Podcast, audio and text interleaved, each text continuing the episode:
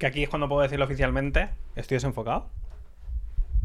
Hola a todos, Alex al habla, bienvenidos al podcast número 2 a las 8 de la tarde todos los sábados, a no ser que pase algo y no pueda ocurrir, en principio, a esta hora todos los sábados. Eh, vamos a empezar con eh, unas cuantas noticias. Noticias, digo, del podcast. Eh, un momento. Creo que estoy desenfocado, ¿puede ser?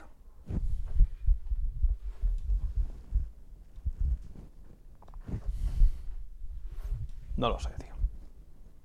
Se desenfoca sola cuando lo cierro. Bueno, cosas. Eh, cosas importantes. Vamos a centrarnos. Eh, del primer podcast me habéis dicho muchas cosas eh, por el tema de que no estoy acostumbrado a hablar. No estoy acostumbrado a hacer directos que luego se van a subir únicamente como audio. No estoy acostumbrado. Entonces, escucharlo solo como audio está complicado, ¿vale? Sobre todo el primero. Entonces, primero, ya lo tenéis subido en Spotify y podéis seguir, si ponéis Sales al habla en Spotify, ya lo tenéis ahí. Si queréis escucharlo como audio, lo tenéis en Evox, está en Google Podcast, está en todas partes, ¿vale? Entonces, si queréis escucharlo simplemente como. Simplemente como audio, pues lo tenéis ya en, todas partes. Voy a intentar hacerlo lo mejor posible para que como audio quede un poco decente.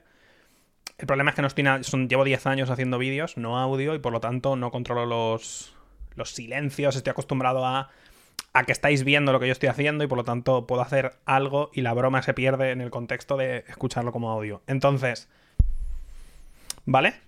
Eh, me he traído agua, buen consejo. Eh, tengo otro nuevo grafismo preparado para cuando vean. Vamos a ver un par de trailers. Entonces tengo un, grafismo preparado para ver. Para cuando veamos trailers, para vídeos en pantalla completa. Para el tema de los silencios, eh, un chico me ha pasado. Me ha compuesto una canción. Y me la ha pasado. Y la pondremos de fondo muy, muy bajita para que en principio eh, no moleste. Muy, muy de fondo, ¿vale? Muy flojita. Si casi no se escucha, pues simplemente que no haya silencios absolutos. Estoy mirando en el móvil, se llama mm, Martí. No le he preguntado si puedo decir su nombre, así que no voy a decir su apellido, ¿vale? Eh, pero tú sabes quién eres. Entonces, si, si quieres que diga tu apellido, pues em, dímelo por el email. Pero bueno, Martí ha hecho eh, esta canción que le voy a poner ahora de fondo, ¿vale? ya digo, no es que tenga que estar de fondo, rollo, esto una discoteca, ¿sabes? Entonces la vamos a poner de fondo y ya estaría. Creo que empieza como con una tormenta o algo así. Pero la quiero poner muy, muy, muy flojita. ¿Se escucha algo? Ay, espérate, soy idiota.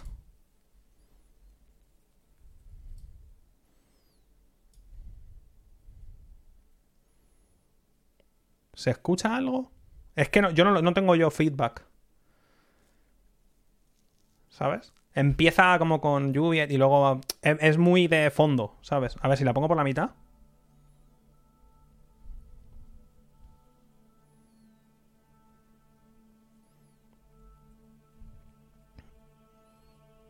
Se oye, ya digo, se tiene que escuchar de fondo, sin más, ¿vale? Sin más, de fondo. La pongo en loop y ya está, la, he vuelto a poner al principio, ¿vale? Simplemente eso, que esté de fondo. Luego yo, con el feedback de hoy, ¿sabes? Cuando yo me vuelva mañana, vaya pasando y me lo vea, yo sacaré conclusiones y más o menos cuadraré el... cómo quiero el audio, etcétera, ¿vale? Entonces, tenemos... Eh, voy a intentar eh, acortar temas porque mm, repito mucho las cosas, que esto es la costumbre de no tener ningún tipo de... De no tener ningún tipo de. No de guion, pero bueno, de no tener ningún tema concreto del que hablar y estar siempre mirando el chat y tal, de muchos años de hacer directos normales, digamos. Entonces estoy muy acostumbrado a darle 50 vueltas a las cosas. Aquí que tengo temas, tengo que ir un poco más al lío. Em, tenemos la música de fondo, ya veré cómo lo hacemos. Eh, tenemos el nuevo. El nuevo diseño para los vídeos completos. Tengo agua. Ah, y también tengo todo un grafismo entero. Que me ha hecho otro, otro artista. Que se lo. Sí, lo hicimos el otro día. Para Alex el Chef. Entonces la idea es hacer un set completo de, grafismos y demás y llevar el portátil a la cocina para Les el Chef. También con previa, con, recetas, ¿sabes? Con, un papelillo que aparece en pantalla y sale la receta completa, con el chat a la derecha, en fin, ¿vale? O sea, hay grafismos, hay todo un set de grafismos nuevos para Les el Chef, que en principio me gustaría hacerlo, ya digo, como mínimo una vez por semana. ¿Vale?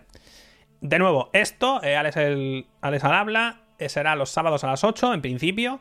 En principio debería durar alrededor de dos horas, a veces durará menos, a veces durará más. El mismo día, en principio, o como muy tarde al día siguiente, estará en YouTube. Y lo mismo, el mismo día por la noche o al día siguiente, estará en Spotify, en Google Podcast y en todas partes. Y creo que ya, ¿vale? De momento eh, ya he tenido varias. ya he tenido varios pretendientes para sponsorizar el podcast y he dicho que no. Porque he hecho la broma de eh, sponsors. De momento vamos a hacer un podcast sin ningún tipo de patrocinio durante unos meses. Porque me da a mí la gana. Y punto. ¿Vale? De momento, eh, los patrocinadores sois vosotros si os apetece suscribiros. Y si no, pues nada, me da igual. Pero no vamos a meter ningún patrocinador durante unos meses porque no me da la gana. Y ya estaría. Porque no quiero molestaros, no lo necesito, sinceramente. Lo he dicho un poco de broma y ya está, me da un poco igual. Prefiero centrarme en hacer el podcast y no tener que estar pendiente de patrocinio y tonterías. Quiero estar tranquilo y a gusto. Si llega el momento en el que esta decisión que he tomado yo cambia, os lo haré saber. Si no, todo va a continuar de la misma manera, ¿vale? Y ya está. Eh, ¿Qué más? ¿Qué más? ¿Qué más? Creo que eso es todo, ¿vale? Tenemos nuevos grafismos, grafismos completos para el Chef, que en principio será una vez por semana. Voy a intentarlo. Tenemos la música de fondo, ya veremos qué hacemos con eso. Y eh, ya está. Ah, también están haciendo grafismos para cuando tenga entrevistas o traiga. O traiga alguien al directo. Para tener las dos cámaras y todo el rollo, ¿vale? Todo eso se está. Todo esto se está haciendo. Y ya está, venga, hasta la semana que viene, cracks. Bueno, bueno, pues ya está, vamos a ponernos. Vamos a ponernos al lío. Tenemos noticias frescas. Decir que ayer, porque yo cojo las noticias y las guardo en Chrome y lo voy cogiendo toda la semana y el sábado las paso a Firefox. Tengo Firefox solo para hacer el directo este. Y ayer fui a pasarlas y en vez de pasarlas le di botón derecho eliminar, sin pensar. No sé por qué. Estaba, iba a pasarlas y hice botón derecho eliminar y borré todas las noticias de la semana. No es una broma. Esto pasó ayer. Por suerte mm, las recordaba. Entonces dije, vale, era esto, esto. Entonces, bueno, las he recuperado y ya está. Pero las borré, las borré como. Pero vamos. Pero sin ningún tipo de problema, ¿vale? Pero ya estamos. Por suerte algunas cosas incluso han cambiado. Es decir, una noticia de la que vamos a hablar, que es la de Xbox Live Gold. Ayer íbamos a hablar de ella, digamos, y hoy vamos a hablar de ella porque ha cambiado. O sea que han pasado un montón de cosas. Pero antes de empezar con las noticias, el resumen de la semana. Esta semana he hecho muy poca cosa. Creo que monté eso el martes la otra parte de la... Esto es un resumen de mi semana. Bienvenidos. Me compré unas crocs, que si estáis en Spotify no las estáis viendo, que me han gustado tanto que me he comprado otras. La vida del rico, gente. Monté la cosa esta de la segunda... La segunda maqueta de Harry Potter, que de nuevo, si estáis en Spotify no la estáis escuchando. O sea, escuchar no la habéis escuchado. No habla, es una maqueta, pero no la estáis viendo. Eh, ah, me hice el 100% de Littlewood, el juego aquel que empecé, que es una especie de Stardew Valley. Ya me saqué el 100%. Probé el School el otro día y no me convenció del todo. Me he comprado el Haven y me gustaría jugarlo esta semana. Antes de que salga The Medium, que lo vamos a jugar en directo, antes de que salga ese, me gustaría pasarme el Haven y me lo compro esta mañana. Entonces, en principio, eh, la semana que viene, a partir del lunes o quizá incluso mañana, empiece con el Haven que me lo quiero pasar. Y ya está. Ese ha sido el resumen de mi semana. Bastante. Bastante de chill. Muy probablemente la semana que viene, aquí al empezar, o sea, en el podcast de la semana que viene, en este principio, aparte de las novedades y tal, ya pasaré la info del club de lectura. Que en principio lo vamos a empezar en febrero. Entonces, el sábado siguiente es el último sábado de enero. Y pasaré la info del club de lectura para empezarlo en, en febrero. ¿Vale? y creo que ya está. Que va a ser más light el club de lectura esta vez. El club de lectura número 2 va a ser más light. No va a ser como el primero, que fue un poco una matada. Este va a ser solo quizá dos, veces al mes o algo así. Pero ya hablaremos de eso la semana que viene. Vamos a ir al lío con las noticias. De nuevo, voy a intentar hacer lo mejor posible en tema de no repetir 50 veces lo mismo y intentar explicar un poco más de lo que estamos hablando en vez de asumir que lo estáis viendo. Pero... Em, relax porque son muchos años de, de estar acostumbrado a no hacerlo. Eh, a ver, vamos a pasar a esta vista. Sí, estamos en esta vista. Vale, pues primera noticia del día. Esta es de la que iba a hablar hoy. Por el hecho de que Microsoft... Eh, uy, la cámara. Ah, la cámara no es, no os preocupéis. Espérate. No es la cámara, solo tenía que subirla, ya está. Ya está todo en su sitio, no os preocupéis. Bueno, puede ser que esté un poco bajo. Está bien, no pasa nada. Ya estamos, ya estamos, ya estamos. Espérate, que suba aquí. ¿Que quedó mal el qué? Yo no lo veo. ¿Qué ha pasado? Perdón, un segundo. Es que yo no lo veo, tío. Tengo el OBS tan pequeñito que yo te lo juro que no lo veo. ¡Ah! Que la cámara está arriba. Perdón, perdón, perdón. Ya está, ya está, ya está. Ya está. Volvamos a empezar. Esta es la primera noticia del día, viene de Polygon. De nuevo, si tenéis, eh, si lo estáis escuchando en, en Spotify, no puedo poner nada, creo. De, no, no, sé cómo poner enlaces ni nada de eso, pero en YouTube están los enlaces abajo y en Evox, que también está, ahí sí que pongo. Ahí sí que pongo toda la info, ¿vale? Pero bueno, básicamente eso.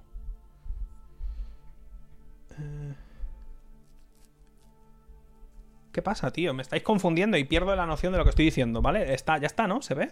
¿O no se ve? ¿Está todo bien? Es que me estáis. Me estoy perdiendo, tío. vale, venga, al lío. Primera noticia del día. Esta es la que iba a hablar. Y que eh, cambió literalmente. Guardé la noticia. Y cuando me levanté esta mañana. Ya había cambiado. Y es lo siguiente. Viene de Polygon. Que bueno, ha salido todo, en todas las. En todas partes podía haber pillado, he pillado esto por podía haber pillado el tweet oficial que ha hecho Microsoft o cualquier otra cosa, porque ha salido en todas partes, en todos los medios españoles e internacionales.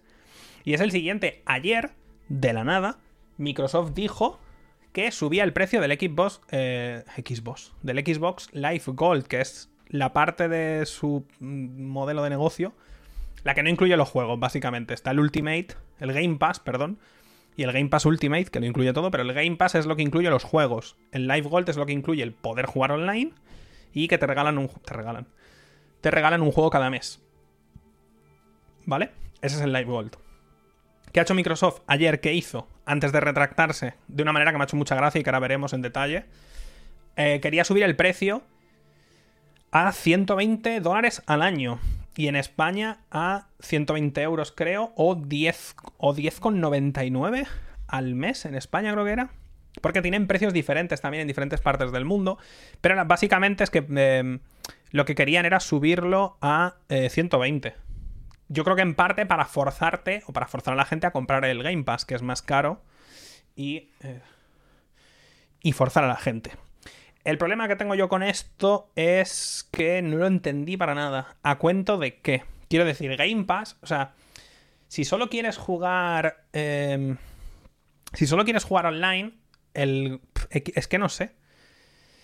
Si solo quieres jugar online, el Game Pass no te interesa. Y si a mínimo que te interese, el Game Pass Ultimate está tan bien que merece la pena solo por todo lo que incluye, incluido el Xbox Live Gold, si te pillas el Ultimate yo creo que lo querían subir un poquito para, para que te dijeras, para que, para, para, que en tu cabeza esa elección fuera incluso más sencilla y dijeras, coño, ya que me voy a gastar 120 euros al año, pues en vez de 120 que sean 200, porque el Game Pass Ultimate juraría que vale 25, ¿puede ser? ¿O 20? Algo así. Porque este es el que incluye todo, el Xbox Live Gold, todos los juegos, el Game Pass, lo de EA, todo, todo, todo, ¿vale? Y un CD, un mes de Disney o no sé qué, en fin. Eh, muchas cosas. Sea como fuere, la cosa es que esto es lo que querían hacer. Además, también dicen ellos que el Game, o sea, el Xbox Live tiene precios diferentes en diferentes partes del mundo. Uno de los países donde entraba la subida de precio era en España, por ejemplo. Pero ha tardado un total de una tarde, básicamente, porque yo vi la noticia ayer, juraría. No sé si ayer por la mañana o ayer a mediodía o algo así. Y cuando me levanto esta mañana, ya ha salido la, el famoso tweet ya. En, lo vi esta mañana, justo, me, ha abierto y alguien le había hecho retweet. Y dice Microsoft, nos hemos equivocado y es que me hace, me hace, muchísima gracia leer esto por cómo está escrito, es que me hace mucha gracia. Nos hemos equivocado y estáis en vuestro derecho de hacérnoslo saber, dice Microsoft. Conectar y jugar con amigos es una parte vital del gaming y no hemos, no hemos cumplido las expectativas que los, en las cuales los jugadores cuentan a diario. Como, como resultado de esto, hemos decidido no cambiar el precio de Xbox Live Gold. Pareciera que han hecho unas declaraciones horribles, o el meme de Bernie Sanders en Jesucristo, pero bueno. Parece que han hecho unas declaraciones horribles o algo así, por, lo que dicen. En vez de decir, oye, pues mira, os íbamos a colar un, pavo, dos pavos más al mes y a poder ser el doble al año, pues habéis dicho que no, pues eh, bueno, pues nos vamos para atrás. Pero me, hace mucha gracia las palabras elegidas. O sea, es muy PR, ¿vale? Es muy bonito, muy escrito así, que me ha hecho mucha gracia. Han tardado un total de una tarde, básicamente, en echar para atrás todo esto. Todo esto, que esto es una decisión que no se toma de un día para otro. O sea, si han tomado esta decisión de querer subirlo, que querían, ahora ya no, Esto es una decisión que viene, que habrán hecho un estudio, ¿sabes? De decir, oye, pues mira, si subimos el precio tal, asumimos que un porcentaje tal de los jugadores harán el salto, tal, no sé qué, vamos a ganar esto. Si todo esto, toda esta decisión y todo el rollo lo han cancelado, lo han echado para atrás en una tarde, imaginaos si... No va a ocurrir, ¿vale? Pero si de hoy a mañana, todos los que pagáis Xbox Live Gold y todos los que pagáis el PlayStation de Sony y todos los que pagáis el, el PlayStation de Nintendo, todos dijerais, nah. Mañana es gratis. Literal. ¿Os acordáis de Games with. Games. ¿Cómo era? Games with, with Windows Live era? ¿Os acordáis? ¿Os, acordáis cuando Microsoft intentó traer el, el Xbox Live a PC? ¿Os acordáis de cómo literalmente querían cobrar y los de PC, los de PC dijeron, no? y dijo Microsoft, entendible, que pase usted un buen día. Y nunca fue de pago, hasta que luego lo quitaron. En fin. La cosa es esa, vale dinero, yo soy de los que nunca he entendido por qué jugar online vale dinero. Puedo entender que si tú te quieres apuntar a un plan que valga 5 euros y que cada mes te regalen un juego, lo puedo entender. Pero el mero hecho de jugar online, te lo juro que no lo entiendo. Pero los servidores, eh, que te calles eso ya está pagado con el hecho de que tengas la consola, con el hecho de que te compres juegos constantemente, que cada juego que se vende de Xbox se lleva un porcentaje de Xbox, con el cada juego que se vende de PlayStation se lleva un porcentaje de PlayStation. Que no me contéis historias. El online no debería ser de pago en ningún caso. Punto y final. Esa es mi opinión. Ha sido esa es mi opinión siempre y ya está. Me da igual si te regalan 500 juegos. Me da igual si vienen los, los directivos de ambas compañías y cada noche te masajean la entrepierna. Me es irrelevante. El online nunca, nunca debería ser de pago. Nunca, me da igual. Punto y final. El online me refiero general, no de un juego como el WoW, no de un juego como X o como J. Me refiero al hecho de poder jugar online con tu consola.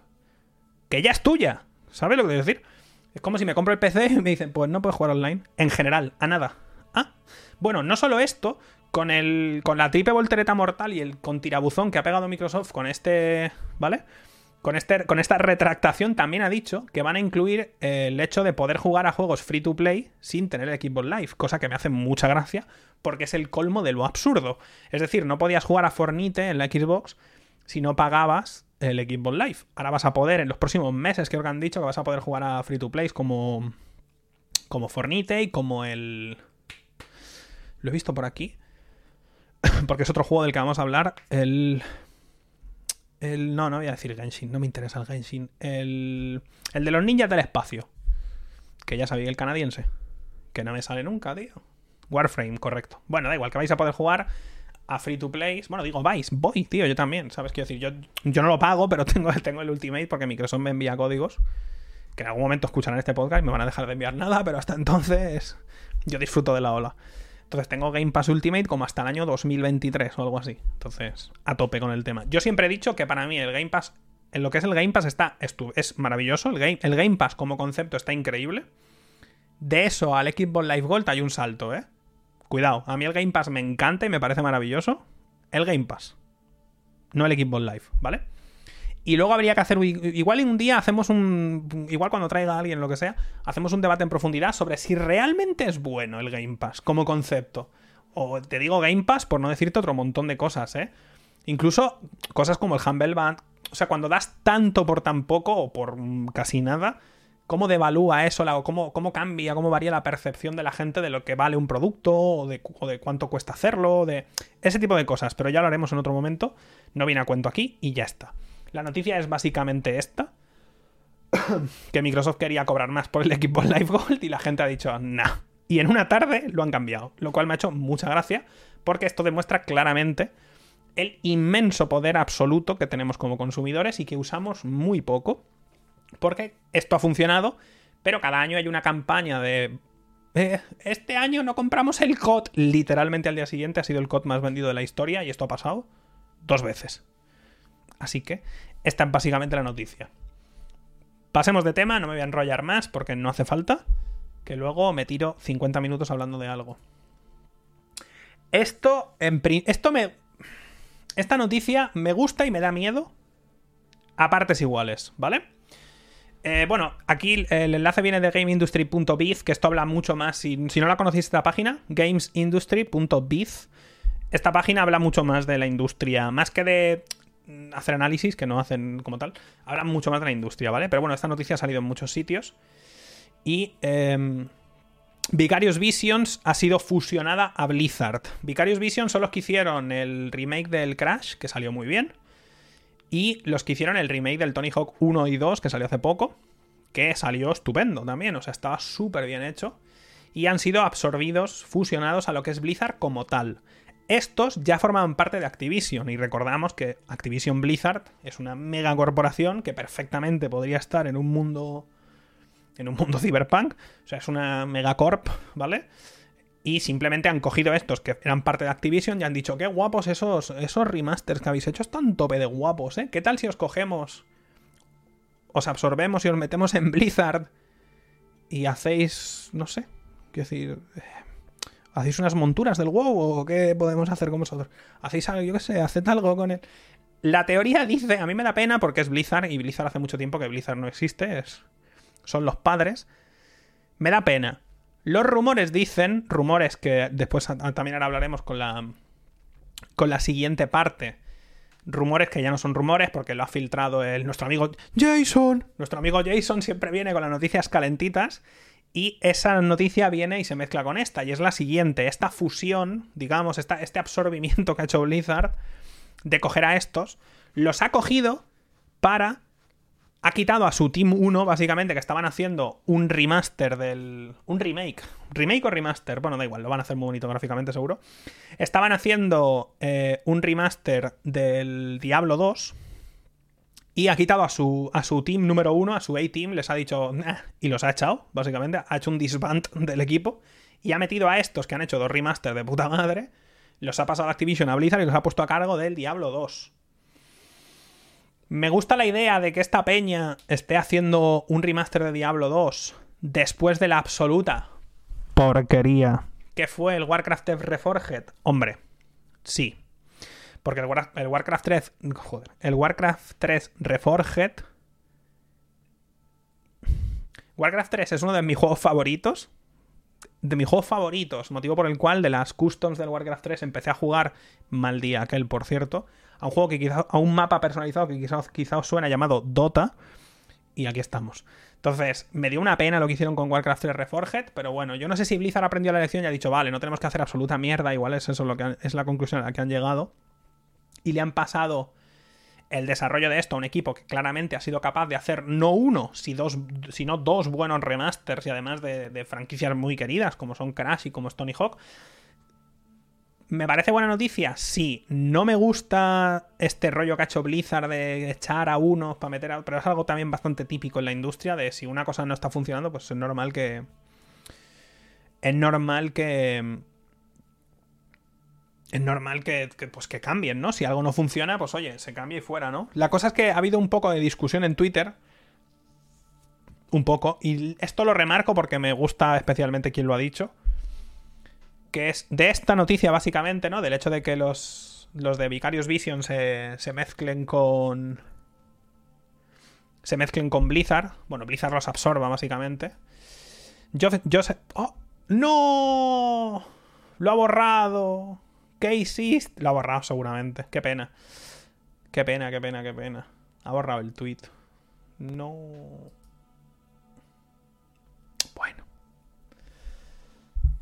Tienes que loguear. Qué raro. Nada, si la ha borrado da igual, no pasa nada tampoco. Tampoco es nada del otro mundo, ¿eh? La cosa es que la noticia esta ha hecho, un artículo eh, Jason, Jason el, que no sé, el que no sé pronunciar su nombre, del que hablamos la semana pasada, contando todo esto y cómo Blizzard ha echado a unos para meter a otros y tal. Y básicamente ha sido Jason el que ha dicho, el que ha soltado el hecho de que están haciendo Diablo 2. No hay un anuncio oficial de momento. Entonces ha venido Joseph Anderson, que es un youtuber que me gusta mucho, que hace análisis en profundidad de juegos, rollos, literalmente su análisis de, de, Witcher 2 son 6 horas, o por ahí, o 4 horas y pico, barbaridades del estilo, ¿vale? Entonces me gusta mucho el tío este. Y le ha puesto un tweet al, Jason diciéndole, oye, está de puta madre que hagas artículos de. de la, de la, joder. Del rollo laboral si, están abusando de alguien del crunch y tal, está de puta madre, pero que filtres tú como periodista el juego en el que están trabajando es un poco una putada para los que están trabajando, que a lo mejor les haría ilusión que que se conociera con un tráiler de puta madre, con el hype y tal. Y me ha gustado un poco ese rollo de decir, "Mm". porque después el Jason le ha contestado y dice, oye, yo soy periodista y si es noticia tengo... Y también tiene razón, pero le ha vuelto a contestar el otro, oye, puedes decir que están haciendo un juego, un juego secreto, un juego que os va a gustar mucho, pero no decir el juego en concreto, por ejemplo. Entonces, mm, me gusta bastante el rollo. Porque que le jodan a Blizzard y tal, me suena la polla. Pero el hecho de lo- los currantes que están currando el juego igual, con toda su ilusión del mundo, porque Diablo 2 es un juego súper querido y demás, y a lo mejor están poniéndolo todo de su parte y querían hacer algo de puta madre para que se conociera, un tráiler increíble, algo así. Pues es una putada que la primera vez que la gente sepa que se está haciendo este juego sea con la fusión de Vicarius siendo absorbido con Blizzard, con el hecho de echar a su team número uno y meter a estos, es un poco... deja como mal sabor de boca. También es cierto que de esto se va a enterar la gente a la que le importa un poco la industria. Digo yo, ¿no? O sea, no es... Esto mi hermano, a lo mejor un día me dirá, hostia, ¿te acuerdas de Diablo 2 que jugamos de pequeño? Pues mira, lo han vuelto a hacer. No sabe, hostia, no me vendrá mi hermano y me dirá, puta, Vicario Gaming, los que hicieron, pues los ha pillado. to-". No va a pasar. Entonces, realmente, igual es eso, es que simplemente. eh, tampoco va a pasar. O sea, no creo que pase nada. Me ha gustado como debate lo que ha dicho sobre, sobre lo de anunciar algo. Sobre filtrar el juego en concreto, en vez de ahorrarse el nombre del juego porque no hacía falta. Me ha gustado un poco el, el detalle, pero porque me gusta el. Porque me gusta cómo piensa Joseph Anderson y todo el rollo. O sea, me gustan sus vídeos un montón y me ha hecho gracia verle contestar. Y digo, "Hmm". y luego verá todo el mundo poniéndose poniéndose un poco tal. Pero es verdad, es un poco feo. En general, yo lo he dicho muchas veces, ¿eh? que me da mucha pena que todo se filtra. Y si eres youtuber y tal, te enteras incluso de más cosas. O sea, si tienes un poquito metido, no el pie, pero tienes un dedico así tocando un charquito de la industria, si sabes, si conoces un poco a gente, te vas enterando de casi todo, macho. Hay un montón de juegos que se van a anunciar y se anuncian y yo, ¡ah! ¡ah! No sabía nada. No me lo esperaba. ¡Uh! ¡Qué novedad! Entonces, no me pasa siempre, pero hay, hay muchos juegos que se anuncian y digo, tío, ¿por qué me lo dices, macho? ¿Sabes? A lo mejor alguien me lo dice, yo que te calles, tío, que me gusta enterarme como todo el mundo, ¿no? Entonces es un poco una pena. Y antes de los E3 siempre pasa lo mismo. Y antes, dos días antes de que salga un tráiler se filtra. Y es una pena. La verdad es que me gustaría tener un poco ese rollo, ¿no? Pero bueno, pasa en los videojuegos, pasa en el cine, pasa en los, bueno, en la tecnología, los móviles. Es increíble. Lo de los móviles es una locura. O sea, ahí llega a haber reviews completas de móviles meses antes de que salgan a la venta. O sea. Pero bueno, simplemente eso. Que lo sepáis, de nuevo, enlaces abajo y ya estaría, si queréis leer todo esto. Pero bueno, si os metís en cualquier página española, veréis la noticia porque ha sido más o menos interesante. Eh, eh, eh. Nuestra amiga y vecina Tencent. Siguiente noticia, nos vamos a Rock Paper Shotgun, pero bueno, de nuevo, esta noticia también está en todas partes. ¿Sabéis mi frase maravillosa que es la siguiente? Tencent siempre gana. Da igual, da igual. ¿A qué juegas? No, yo juego. Yo juego a un juego que tiene dos descargas en la Play Store del Android. Perfecto, es de Tencent ese juego, ¿no? Tencent ha comprado eh, una parte mayoritaria del estudio Clay Entertainment. Si, si no suena o debería sonar, son los que han hecho Don't Starve y los que han hecho otro, otros tantos juegos. Ha comprado una parte mayoritaria. Esta noticia viene de que la semana pasada compró todo Digital Streams, que es los que hacen Warframe. ¿Vale? O sea, estos vienen de comprar Warframe, que es uno de los juegos free to play que más gente tiene y que, tiene una comunidad súper tocha y demás. Vienen de comprar Warframe y mientras vuelven a China andando, dicen, no, píllate, ¿cómo es? Clay Entertainment, píllatela, tráetela, hombre. Trátela que me la llevo, ¿sabes? Ponle un lacito que me la llevo para casa. Yo lo he dicho muchas veces. Tencent y el Tencent siempre gana es un poco es un poco el Disney siempre gana, ¿sabes? Cuando una empresa tiene control en tanto, y aunque no sea control, me hace mucha gracia cuando he dicho lo de control, que a veces alguien me ha dicho, pero si tienen un, lo que tú quieras, cuando una empresa tiene un 5% de aquí, un 100% de Riot, un 100% de Digital Streams, un 10% de Blizzard, un 8% de Ubisoft, un 7% de no sé quién, un 100% de no sé quién, uno... Cuando, es la, cuando Tencent es prácticamente... Prácticamente tiene un monopolio en encargarse de traer juegos de Occidente a China, porque Minecraft, Minecraft en China, ¿sabéis quién lo publica? Tencent. Tencent también hace películas y mete pasta en un montón de, estudios de, de películas de Hollywood y ha, y ha provocado, por ejemplo, porque claro, Tencent es una empresa china y por lo tanto está bajo el yugo del gobierno chino. Y pasó, por ejemplo, en uno de los trailers de, De la película de Tom Cruise, que es un piloto de avión. Me la diréis, me la diréis, me la diréis. Top Gun. Igual era la otra, pero el, ejemplo es el mismo, porque ha pasado otras veces, ¿vale? Top Gun, en la nueva película de Top Gun Maverick, que al final iba a salir, pero no sale. La cosa es que hay una escena en la que sale Tom Cruise poniéndose una chaqueta y en la original había una bandera detrás. Había una bandera detrás de. De. Ay, no me va a salir. De donde estaba la. donde ocurrían. De Taiwán, creo que era. Había bueno, da igual, tiene una bandera de un sitio que a China no le gusta, ¿vale? Y en la segunda sale Tom Cruise poniéndose la chaqueta, que en teoría es la misma chaqueta y ya no está la bandera. Son esas cosas que dices, no, no nos molestan, pero, ¿sabes? Y cuando ese pero entra en las películas, entra en los videojuegos, cuando eso entra en todas partes, porque tienen control para hacerlo, porque les sale de los cojones, ahí es donde tenemos un problema, ¿vale? El hecho de que una empresa, sea la que sea, tenga control de, uno, de otra, me a mí me da igual. El problema es cuando una en concreto, que tiene que rendir cuentas a un gobierno en concreto con sus reglas y sus cosas, eso ya ahí tenemos un problema, ¿vale? Bueno, te lo digo ya. En la vida se le ocurriría, bueno, ya visteis lo que pasó con Blizzard y, todo el rollo, la polémica que pasó el año pasado en el torneo del Hearthstone y demás. En la vida se le ocurriría a una empresa, bueno, no podrían. Si ahora Digital Streams le apetece en Warframe hacer un mecha de esos que tenga la bandera de. ¿Sabes qué bandera no va a tener? pues la de Taiwán o la de cualquier sitio que China diga, ah, no me da la gana. Entonces, e, eso es donde yo tengo ahí un problema, ¿vale? Y están comprando mucho y pueden comprar lo que quieran. Y si no es Tencent, es lo mismo. Alibaba también es otra que tiene productoras y todo el rollo. Entonces, eso. Esa es la noticia. No creo que pase nada. De hecho, ellos comentan, dice, bueno, mira. Hemos estado mirando muchas compañías a lo largo de los años y hemos trabajado con un montón de, publishers y distribuidores. Tencent es eh, la única compañía que. Bueno. La única compañía que creemos que, que nos permitiría mantener el nivel de control que queremos, que, demandamos, dicho, de, hecho dice. Hemos estado trabajando con Tencent durante años y... Y dice... Ah, joder, es que subrayándolo hemos estado trabajando con Tencent durante años, incluso en, puntos, en temas en los que no estábamos de acuerdo, y eh, siempre han estado dispuestos a trabajar con nosotros para encontrar la mejor solución para todo el mundo involucrado. Y... Esto no sé lo que significa, tío. ¿A qué, se refiere? ¿A qué se refiere con esto? Delegar. Ah. Y lo delegaron a nosotros cuando, cuando creíamos que teníamos la razón, básicamente. Bueno, esto es PR que flipas, ¿vale? Porque anda que no habrá compañías, pero Tencent habrá llegado y habrá pagado un quintal. Pero bueno, esto es lo que están obligados a decir, porque tienes que decirlo. Quiero decir, si te compra alguien, pues que vas a decir, oh, son unos cabrones. Pues vas a decir, oye, pues hemos trabajado con ellos y son buena gente, ¿no? Pues oye, ya está. ¿Qué vas a decir? Obviamente esta gente ha hecho Don Star, juego que gusta mucho a la gente. A mí, personalmente, no, lo soporto.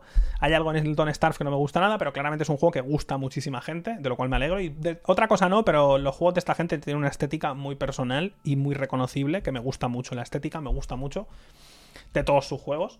El Oxygen Not Included salió hace poco del Early Access también y también tiene muchísimo contenido y apoyan el tema de crear mods y tal. O sea que, coño, que, es, que, está guay, que es una buena compañía, tío. Entonces ya veremos en qué, en qué acaba esta noticia. Probablemente en nada, seguramente. Y ya está. No tiene más. Pero bueno, eso, que ya han comprado, ya tienen control en muchas cosas y justo la semana pasada compraron eh, Digital Streams y Warframe y ahora han comprado esto. Y es un poco, joder. A este paso mañana, la semana que viene, anuncio que Tencent ha comprado el podcast, ¿te imaginas? Me haría bastante gracia, la verdad. Pero bueno, eso, sin más. Eso ha sido todo. Esto lo he puesto porque me hace un montón de. Me hace mucha gracia el tema de que salen un montón de noticias. Supongo que porque el actor. Eh, de nuevo, volvemos a Game Industry, pero bueno, esto está en todas partes. Me hace mucha gracia porque el actor, este, el Tom Holland, está de moda. El chaval es un chaval jovencito, guapete. El tío es Spider-Man, entonces está muy de moda. Y eh, como sabéis, llevan muchos años con el tema de la película de Uncharted. Ha tenido como 25 directores y se ha, empezado el proyecto, se ha cancelado, se ha escondido, luego se volvió a empezar, luego se canceló, luego que si iba a ser uno, que si iba a ser el otro, que si iba a ser el de más allá. Entonces, ha pasado de todo con, este, con esta película. Sea como fuere, ya se confirmó que lo estaba haciendo que Tom Holland iba a ser un Nathan Drake jovencito.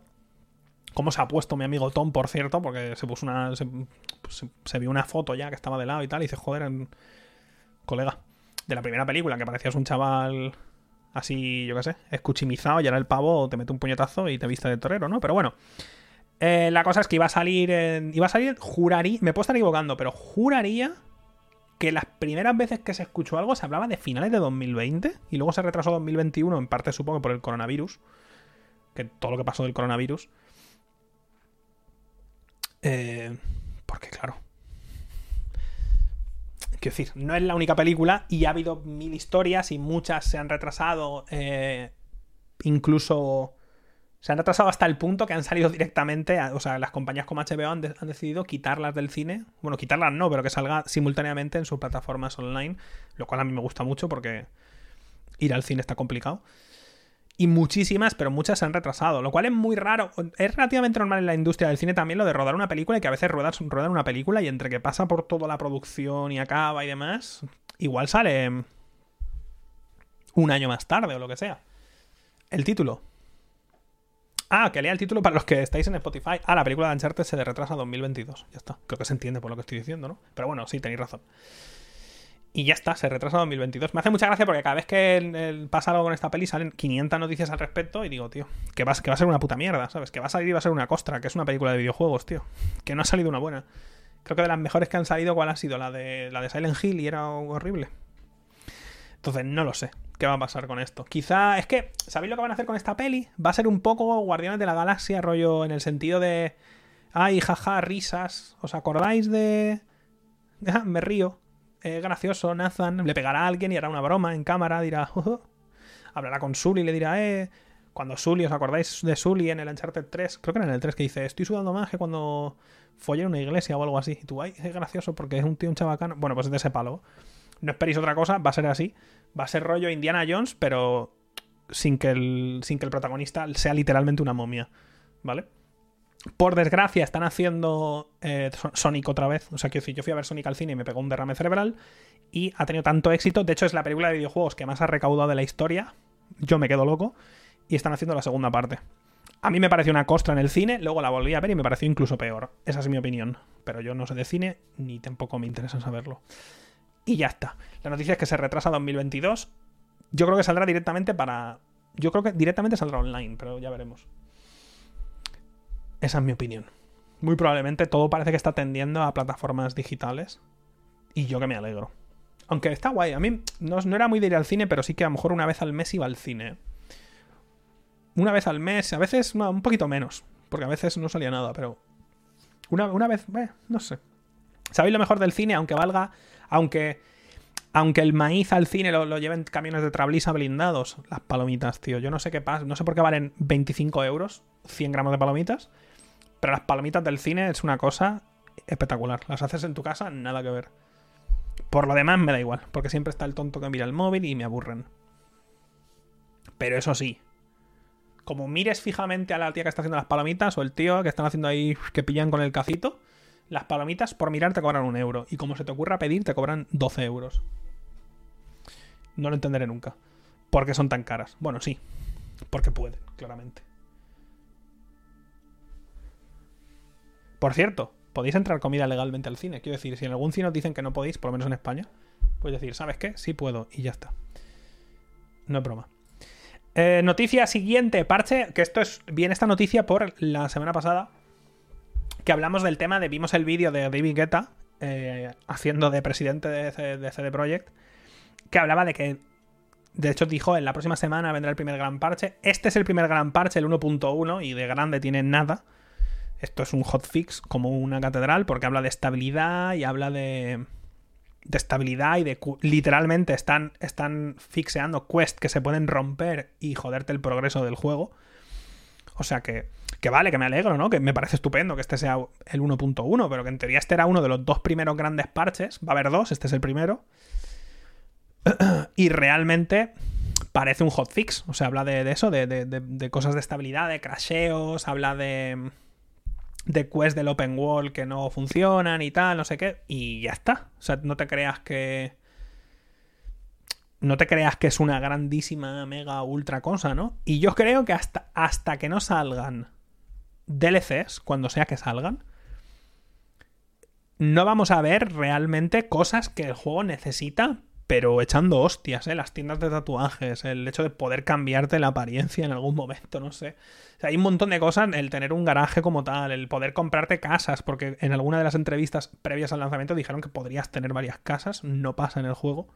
Entonces, todo eso que parece que el juego necesita o que ha tenido en algún momento, pero al final lo, lo quitaron porque estaba a medias o lo que sea, todas esas cosas parece que no van a llegar, poder tunear coches, muchas cosas, hasta los DLCs. Yo creo. O sea, hasta los DLCs como tal, quiero decir, ¿eh? Que van a hacer hotfix de estos, pero que tienen pinta de cosas como esta, ¿eh? Cosas de estabilidad, de, crashes y tal y cual, y no sé qué, que me parece bien. O sea, claramente el juego necesita funcionar, ¿no? Está bien.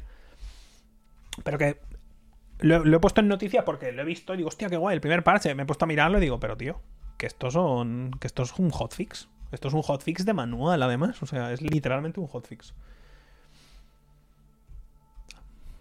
Algunos fixes específicos para Xbox y PlayStation, pero si os lo leéis, literalmente habla de eso, ¿eh? Sin más, ya está. Lo he puesto porque, en fin, porque hablamos la semana pasada y David Guetta nos dijo que vendría un gran parche esta primera semana y tal, pero...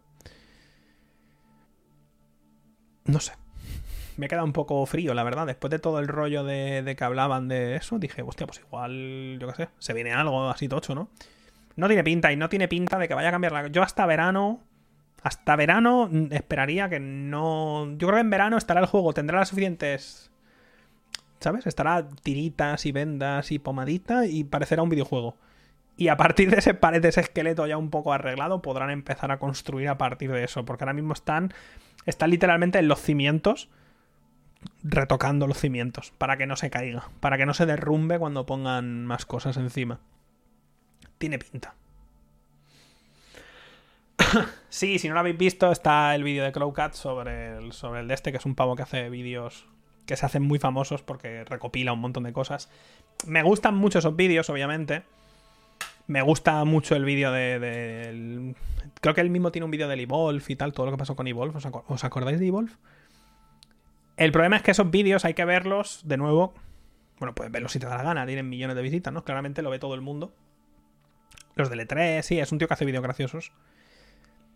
Lo va a ver mucha gente, obviamente, pero que os recomiendo que si los veáis, intentéis verlos con contexto en vuestra cabeza. Porque a veces saca cosas de contexto o pone un trozo de una entrevista donde, donde un desarrollador dice algo que a lo mejor luego lo ha dicho, ha dicho, oye, pues no lo vamos a hacer esto al final, pero eso no lo pone, porque queda bien ponerlo anterior y luego hacer un corte y poner que no está en el juego. Que no pasa nada, que me parece bien, que es, que es, modo, es modo jajas y nos reímos todos, pero hay que pillar las cosas un poco con, con contexto y demás, ¿vale? Porque luego tenéis a, creo que era el Internet Historian que hizo el vídeo del del internet, creo que era el Internet Historian que hizo el vídeo del No Man's Sky de la redención, digamos, ¿no? Y habla un poco de todo de todo lo que pasó con el juego y cómo cómo ha ido recuperando y todo el rollo y es un vídeo de puta madre y habla de lo malo y de lo bueno y está guay, ¿no? Ver, ver, ver todo ese camino, ¿no? Sí, el del Fallout 76, en fin. Que todos esos vídeos están increíbles, pero hay que verlo siempre con un poco de contexto y no sacar también, ¿sabes? Pero bueno.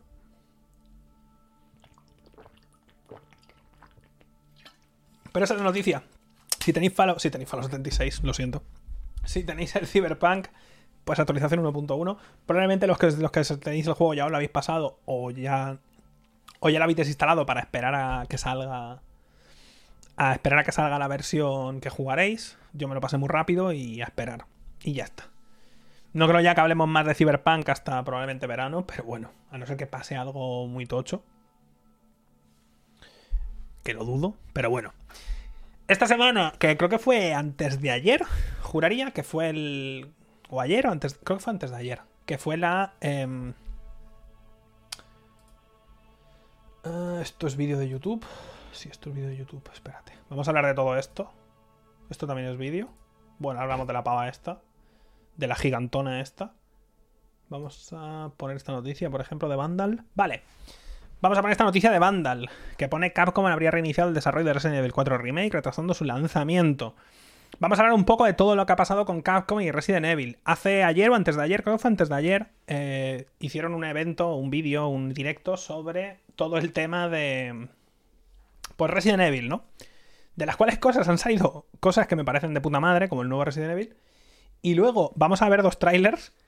Uno es del nuevo Resident Evil y otro es del online de Resident Evil, que me parece una de las cosas más lamentables que yo he visto, en, iba a decir en lo que va de año, en 23 días. Horrible.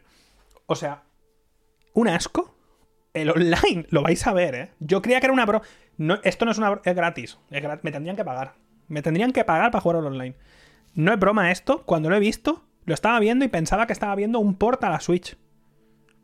Pensaba que estaba viendo un port a la Switch de Resident Evil 2 Remake. No es una broma, ¿eh? No es una... Y lo vais a ver, ¿eh? No es una broma, ¿eh? No es una broma. Pero bueno, eso, han enseñado el tráiler de, de, Resident Evil del nuevo, del Village, que lo vamos a ver ahora. Han enseñado el tráiler del online, que por desgracia lo vamos a ver ahora. Y también están, bueno, están haciendo un remake de Resident Evil 4, cosa que no comprendo. Entiendo y me gustó muchísimo el remake de Resident Evil 2. Porque venía, es un juego de la Play 1. De Resident Evil 3, que fue un poco costra, pero bueno. Cómo aprovecharon los assets, ¿eh? Para hacer ese remake y que les costara dos duros. Les costará dos duritos, ¿eh? Y sacarnos una costra de cuatro horas, ¿eh? Pero bueno. El remake de Resident Evil 2 es la hostia, el del 3 es un poco una meh. Y ahora están haciendo un remake de Resident Evil 4. Yo soy de los raros a los cuales Resident Evil 4 no les parece gran cosa. Me parece un juego muy influyente, claramente, es un juego que ha influenciado muchísimo los juegos de acción en tercera persona. Personalmente no me parece gran cosa. Detrás de ti. No me gusta. Entonces no me parece gran cosa a mí, pero bueno.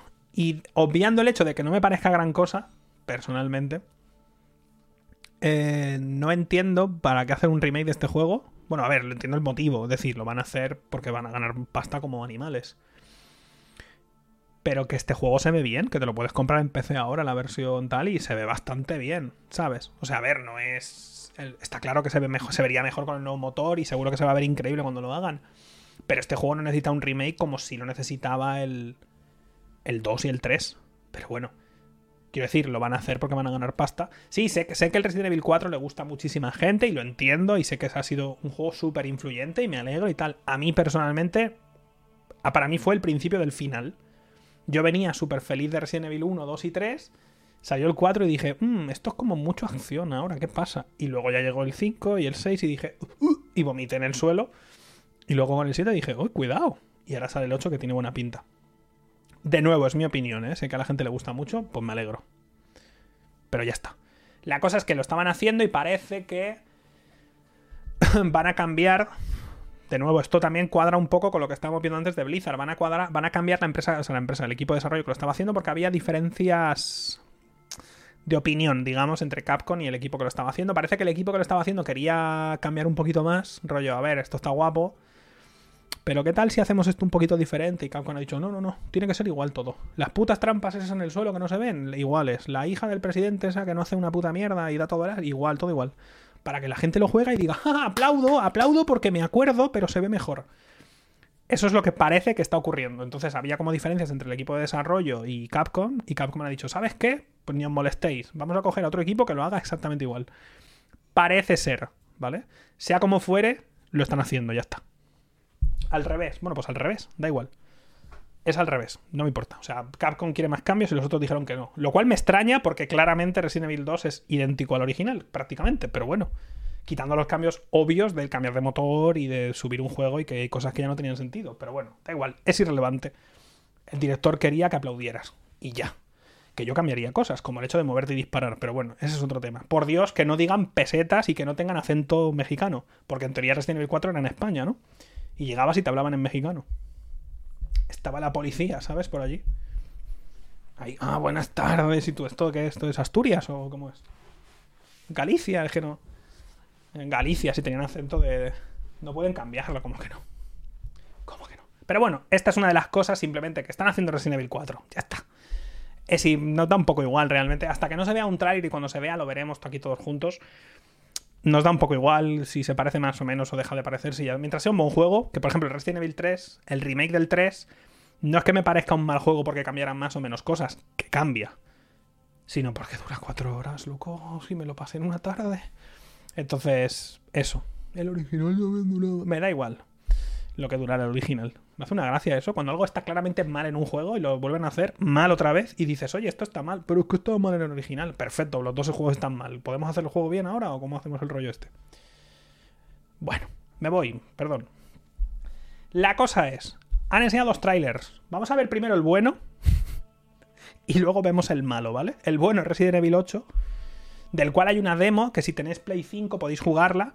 Yo vi un vídeo de la demo y el FOF es tan pequeño que me mareé. No es una broma. Y la demo dura poquísimo, por cierto.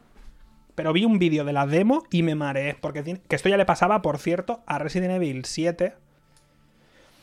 Que la primera vez que lo jugué, lo jugué en Play 4. Y tenía el FOF. Juraría.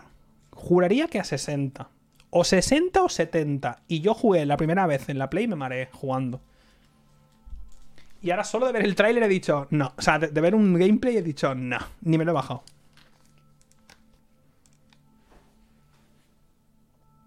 Yo lo juego en PlayStation VR. Ya lo siento, tío. A ver, vamos a poner esto. Por cierto, la señora, los que, los que no lo estáis. Perdón. Los que, los que estáis en Spotify, pues podéis poner Resident Evil Village, tercer tráiler, y os saldrá, ¿vale? Es el último tráiler que ha salido del juego. En el juego hay una, para los que estáis escuchando simplemente, la mala del juego es una pava que por algún motivo es gigante, es una señora muy grande, ¿vale? ¿Habéis visto Futurama, lo de muerte por Kiki, que salen como unas amazonas gigantescas? Pues algo así, pero en, forma, en versión vampiro, ¿vale? Y por algún motivo, esta señora que sube el malo del juego se ha convertido en un meme. Como que te. Como que va por ti y te va a reventar. Follando, ¿sabes? Como que te escapas de ella, pero porque quieres que te pise la cabeza, ¿sabes? Quieres que se siente en tu cara, no sé. Parece, ¿eh? Eso, eso es lo que he entendido yo así un poco por encima del tema este. Vale, en principio tenemos un nuevo grafismo para ver... Vale, voy a parar la música. Tengo, tenemos un nuevo grafismo para ver, para ver vídeos. Vamos a, vamos a activarlo a ver si funciona, ¿vale? Teoría es vídeo pantalla completa, que ahora no lo estáis viendo, y cambiamos a vídeo. Y... Vale, lo tenemos, ¿no? No tengo chat ahora en pantalla, pero da igual, podemos ver esto, que es lo importante. Pues lo vamos a ver, dura dos minutos. No voy a hablar en dos minutos, vamos a escuchar esto. De nuevo, si estáis escuchándolo en. Si estáis escuchándolo en Spotify, pues, o en Evox o lo que sea, pues, pues veis el tráiler. Son dos minutos 40 segundos.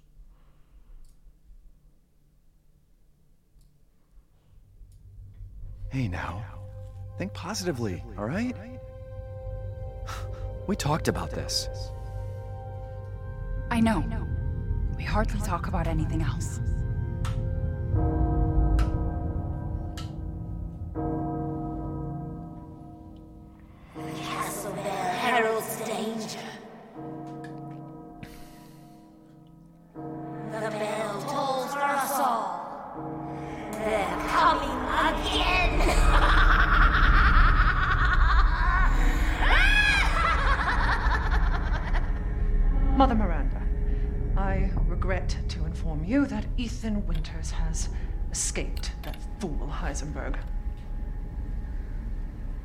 Because he is in my castle and has already proven too much for my daughters to handle. When I find him. No, Mother Miranda. Yes, of course, I understand the importance of the ceremony. I won't let you down.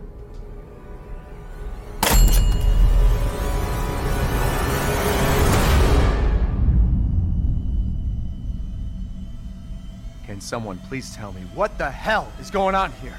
No. The place is full of nothing but blood and death.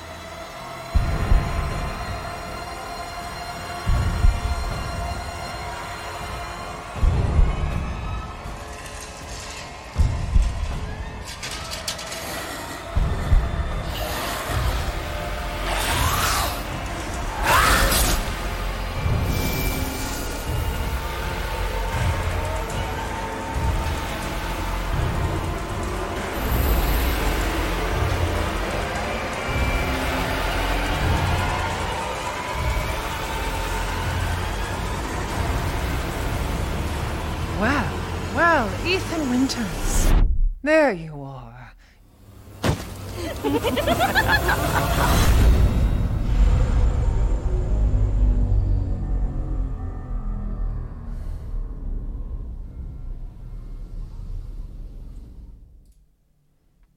Este es el tráiler. Eh, se ve de puta madre, obviamente. El motor ya lo hemos visto en. Ya lo hemos visto el motor este en, en Resident Evil 2 Remake, en el 3, en el 7 incluso. Me gustaría más que fuera en tercera persona, sinceramente. Preferiría que fuera en tercera persona el juego, pero es en primera persona. Se ha visto también el inventario, por ejemplo, entonces... ¿Hay más de qué? ¿Qué hay más de qué? No hay nada más. Pone pre-order, ¿no? Bueno, 7 de mayo, sí. Sale el 7 de mayo. Bueno. Espérate. Sí, sí que había algo más, tío. Espérate. Who the fuck are you? Espérate. Let's see what you're really made of. Ethan Winters. Míralo. John Wick. Eh, sale el 7 de mayo. Que la verdad, ¿se había confirmado hasta este tráiler que salía tan pronto? ¿Se sabía que salía en el de la primera mitad del año para abajo? ¿O no se sabía?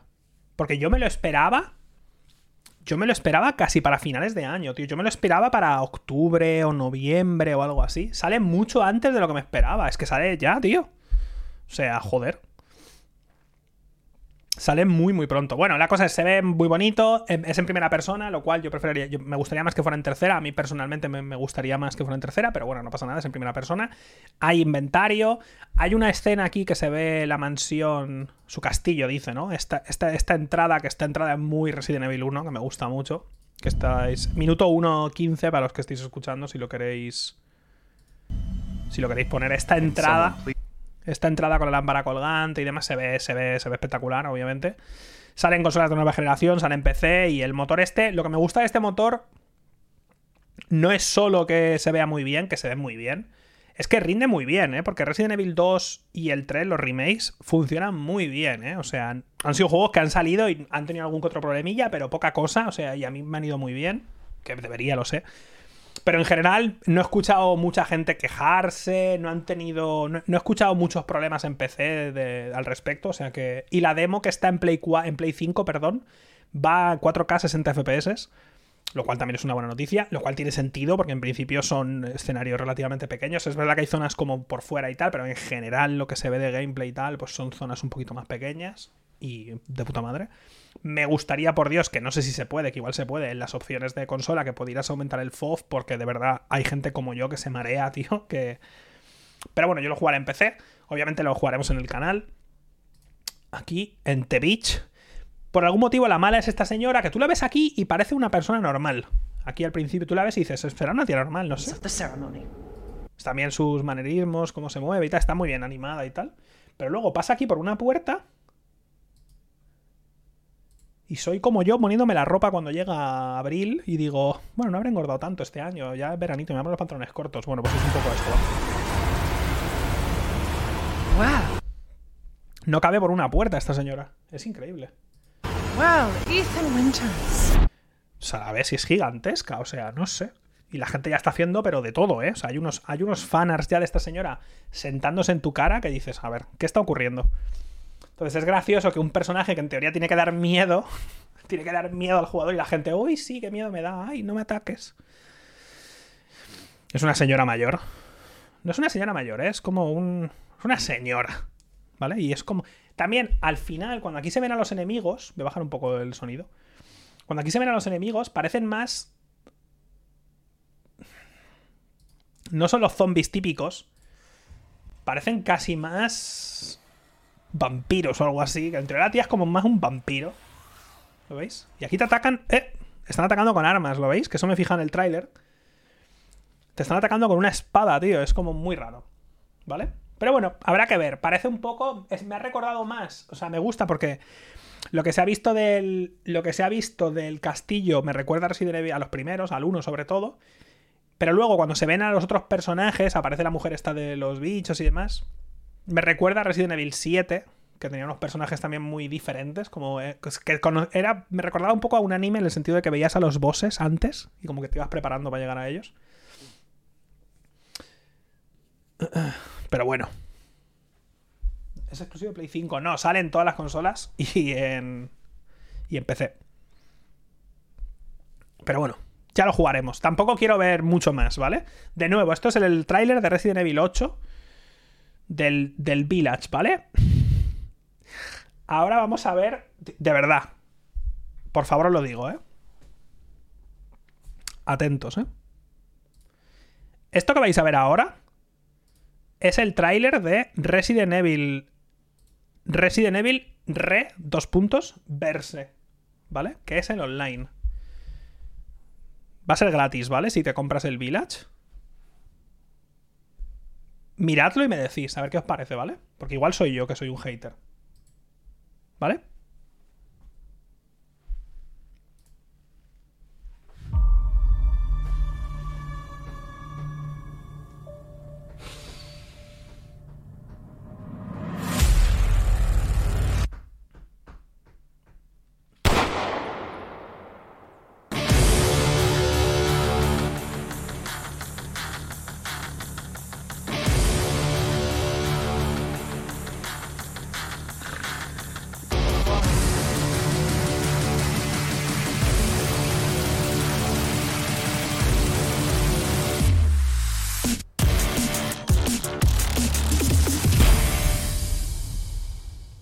¿Sabéis lo que a mí me gusta? A mí me gusta ver un tráiler de un juego y que el tráiler se ralentice. A mí me gusta, me da confianza. A mí cuando un tráiler va a 10 FPS digo, me tiene buena pinta, esto va a salir bien. Porque si esto es lo mejor que podéis enseñarme, ¿qué nos deparará el futuro?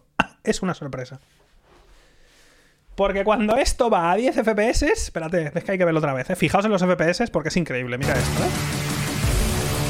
Mira. Chef Kiss. Es increíble, ¿eh? Espectacular. Yo he visto, eh, te lo juro, que yo vi el tráiler entero y dije, un momento, esto es que sale en la Switch o algo así, esa es la... Que vale, que me parecería bien que han anunciado un multiplayer que sale en la Switch o algo así. No, no es, no es una broma. Yo, a ver, no lo entiendo, te lo juro, no soy capaz de comprender no soy capaz de comprender en qué momento tú eres Capcom y dices, hostia, nos ha, funcionado. El Resident Evil 7 nos funcionó increíble. El Resident Evil 2 Remake nos ha funcionado increíble. El 3 no ha funcionado tan bien, pero es un poquito una costra. Pero hemos reutilizado todos los assets y nos ha costado poco. Vamos a hacer el Resident Evil 8 de puta madre. Pero ¿qué tal si cogemos un grupo y hacemos una putísima mierda de online que no le va a jugar ni su puta madre, ni nosotros vamos a jugar aquí en las oficinas de Capcom? Y además hacemos que se vea feo y que vaya mal. Increíble. Súmale un que cerremos los servidores al año siguiente y te doy un beso en la boca. No lo entiendo. Es que no lo entiendo. ¿Qué, ¿Quién va a jugar a esto?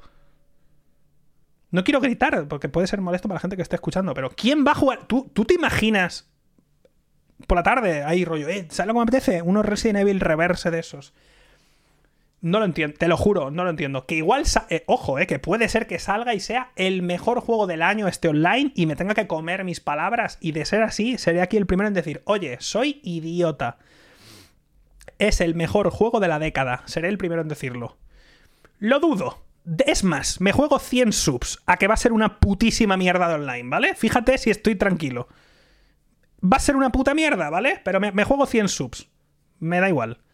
¿Vale? Fíjate es que no tiene más. Que, ¿Vale? Porque no lo entiendo, no lo entiendo. Se ve increíble el, Resident Evil 8, se ve espectacular, con un montón de, carisma y de, de, cuidado y de cariño y tal. Y luego ves esto y dices, ¿pero qué me estás container? ¿Qué es esto? ¿Qué es esta porquería? No lo entiendo. El cel shading este, los filtros, el granulado este extraño, como si, como si le faltaran texturas al juego. Una cosa una cosa que yo me quedo, pero, pero patidifuso, ¿eh? Me quedo loco, pero... Loco perdido, no sé.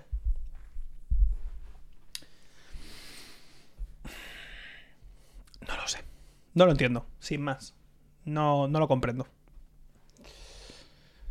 Vamos a pasar a esto. A esto. Uh, uh, uh.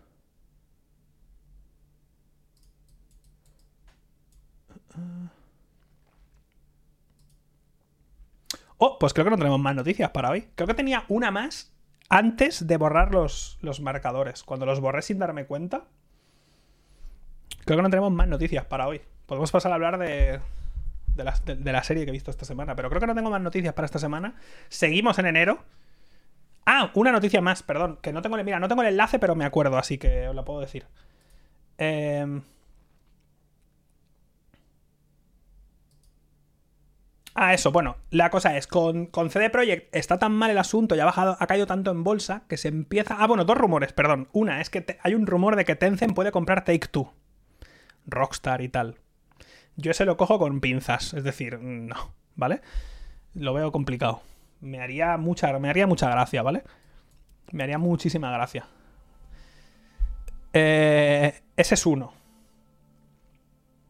Tenía enlaces de todo esto, pero como ayer lo digo, eh, hoy, perdón, cuando he ido a pasar los, los, los marcadores de un navegador al otro, soy idiota y los he borrado, ¿vale? Entonces los he buscado todo rápido los que tenía. Y aquí estamos. El otro es, no es que sea un rumor ni nada, es una realidad que se, lo podéis mirar si queréis. Las acciones de CD Projekt han caído tanto por todo esto que es, digamos que cuando una empresa cae tanto en bolsa, em, entra en la posibilidad de compra. Cuando una empresa está en bolsa y cae mucho, otras empresas pueden venir y decir, "Mm, qué ricas esas acciones, te las voy a comprar. Y claro, los accionistas, pues igual, si compras por encima de ese precio, los accionistas igual dicen que sí, y si dicen que sí, pues te quedas sin empresa. Entonces, puede ocurrir, ¿vale? Puede... Está en un punto ahora mismo CD Projekt que, a ver, por poder eh, podría pasar. Yo lo veo imposible porque lo veo muy complicado, ¿vale? Lo veo muy complicado. Yo me imagino que está el de Microsoft, está durmiendo por la noche y se levanta sudando y saca una, saca una chequera, ¿sabes? Saca los cheques y se pone ya a firmar como loco. Y la mujer, por favor, relájate. Y el que tengo que comprar empresas. Tengo que comprar empresas para no hacer ni. Para, para no hacer ningún juego exclusivo. Entonces, a ver qué pasa. Yo lo veo complicado porque, yo qué sé, es como una empresa muy importante dentro de Polonia. Es un poco, no es lo mismo ni de cerca, ¿vale? Pero es para que os hagáis una idea. Es como Samsung, que cuando Samsung cae un poco, la gente habla de, oh, la van a comprar y tal. Samsung no la va a comprar ni Dios. Si la compra será otra empresa coreana, porque es tan importante para Corea del Sur que no va a pasar. Entonces, en tema de videojuegos, sobre todo, CD Projekt es, es tan enorme para lo que es Polonia que lo veo complicado. Lo veo bastante complicado, pero oye, ya veremos. Simplemente eso, que lo sepáis. Y ya, de nuevo, seguimos en enero todavía, ya queda poco, ya vamos a entrar en febrero y va a empezar un poco a moverse más el asunto. De hecho, como ya os comenté, tenemos aquí a partir de. a partir de finales de enero ya. A partir de finales de enero, 28 de enero, ya tenemos de Medium, ya empiezan a salir juegos. O sea, ya vamos a tener cositas de las que hablar, van a empezar las polémicas, que si sale este juego y no funciona, que si no sé qué. Ya tenemos de Medium, Ghost Will Fall, Neo 1 y 2, que parece la versión de Neo 2 de PC. Mira, si queréis la busco en un momento. Espérate. Y vemos el tráiler. Había un tráiler de PC de Neo que flipas, tío. De Neo 2. Porque se ve que han hecho un montón de. Han cuidado muchísimo la versión de. Bueno, cuidado muchísimo. Es que a veces sí. Fíjate si somos tontos. No es que hayan cuidado muchísimo la versión de PC. No es que hayan cuidado muchísimo de la versión de, de PC. Es que no nos han tratado como basura. Que estamos tan acostumbrados que decimos, fíjate. El juego tiene función panorámica. Es increíble. Pero bueno, voy a ver si encuentro el tráiler, que sé que lo tenía por ahí, pero voy a buscarlo en un segundito y os lo pongo, ¿vale?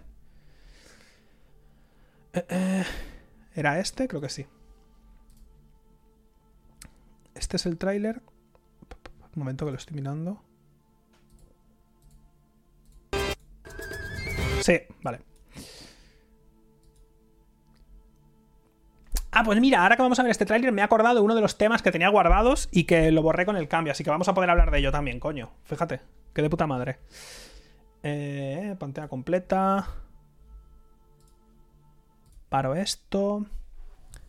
Eh, y pasamos aquí. Esto es el tráiler de Neo 2, edición completa para PC. Y habla un poco de las cosas que incluyen en PC. Esta versión también sale para Play 5 y todo el rollo, ¿vale? Pero bueno, esta en concreto, que es la de PC, hace hincapié en las cosas específicas para PC que trae Neo 2. Que yo no sabía que Neo 2 tenía cooperativo, por ejemplo. Que te lo puedes pasar en cooperativo el juego entero. Yo no lo sabía. Me quedé loco. Pero bueno, eso es, otra- es otro tema, ¿no? Vamos a ver el tráiler y luego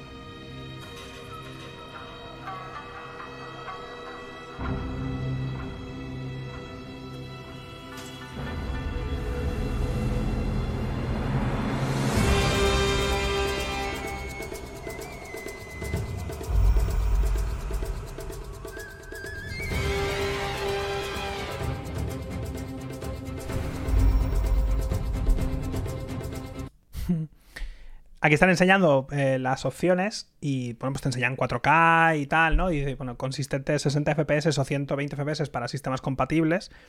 Pero que me hace gracia porque yo veo las opciones. Yo es que es que es increíble, pero que yo vi el tráiler este y dije, jo, qué guay, qué de puta madre. Cuando esto es lo mínimo, esto es que funcione el juego. Pero estamos tan, estamos tan acostumbrados a que nos apaleen en PC, a que hagan ports que los hace mi prima la del pueblo, que ha hecho dos tardes de un curso de HTML por YouTube, ¿sabes? Con un pavo que usa el Camtasia y le dice, pues pon eh, abrir cosa de esta, eh, barra title, y eh, pones lo que quieras en medio y haces otra y cierras con barra, ¿vale? Eso lo vio mi tía y, le dijeron, eh, señora, ¿quiere usted portear este juego que nos ha costado 50 millones de dólares? Y mi, tía, pues estaría guapo. Entonces estamos tan acostumbrados a esa porquería Estamos tan acostumbrados a esa putísima mierda que cuando una empresa hace un port y ya está, no han hecho nada especial, han hecho compatibilidad para, para monitores panorámicos. Quiero decir, la gente tiene monitores panorámicos, pues tendrás que ser compatible, digo yo. Qué desarrollo de historia. Vaya arco de personaje el de mi tía, ¿eh? Como, como se vio un vídeo de Camtasia y acabó porteando juegos. Bueno. Eh, compatible con monitores panorámicos. Compatible con más FPS de 60. ¡Wow! Compatible con HDR. HDR lleva 5 años ya, o 6 años. Quiero decir, que no están haciendo nada del otro mundo. Me parece estupendo, ¿no? Que, coño, que, que le pongan trabajo al hacer un port, pero coño, que lo estás sacando en PC y vas a cobrar por él, ¿no? Me parece estupendo. ¿No? Digo yo. Mira los comandos que salen para navegar. ¿El qué? Lo de abajo del mando, porque es un juego de PC, tío. es un mando de la. Es un mando de la Xbox. ¿Qué problema hay? Yo también voy a jugar en- con mando. Pero esto es de PC, ¿no ves que pone cosas de PC? Pero bueno, eso. Que lo veáis el trailer si queréis. Neo 2 Complete Edition Oficial PC Overview Trailer. Lo podéis ver.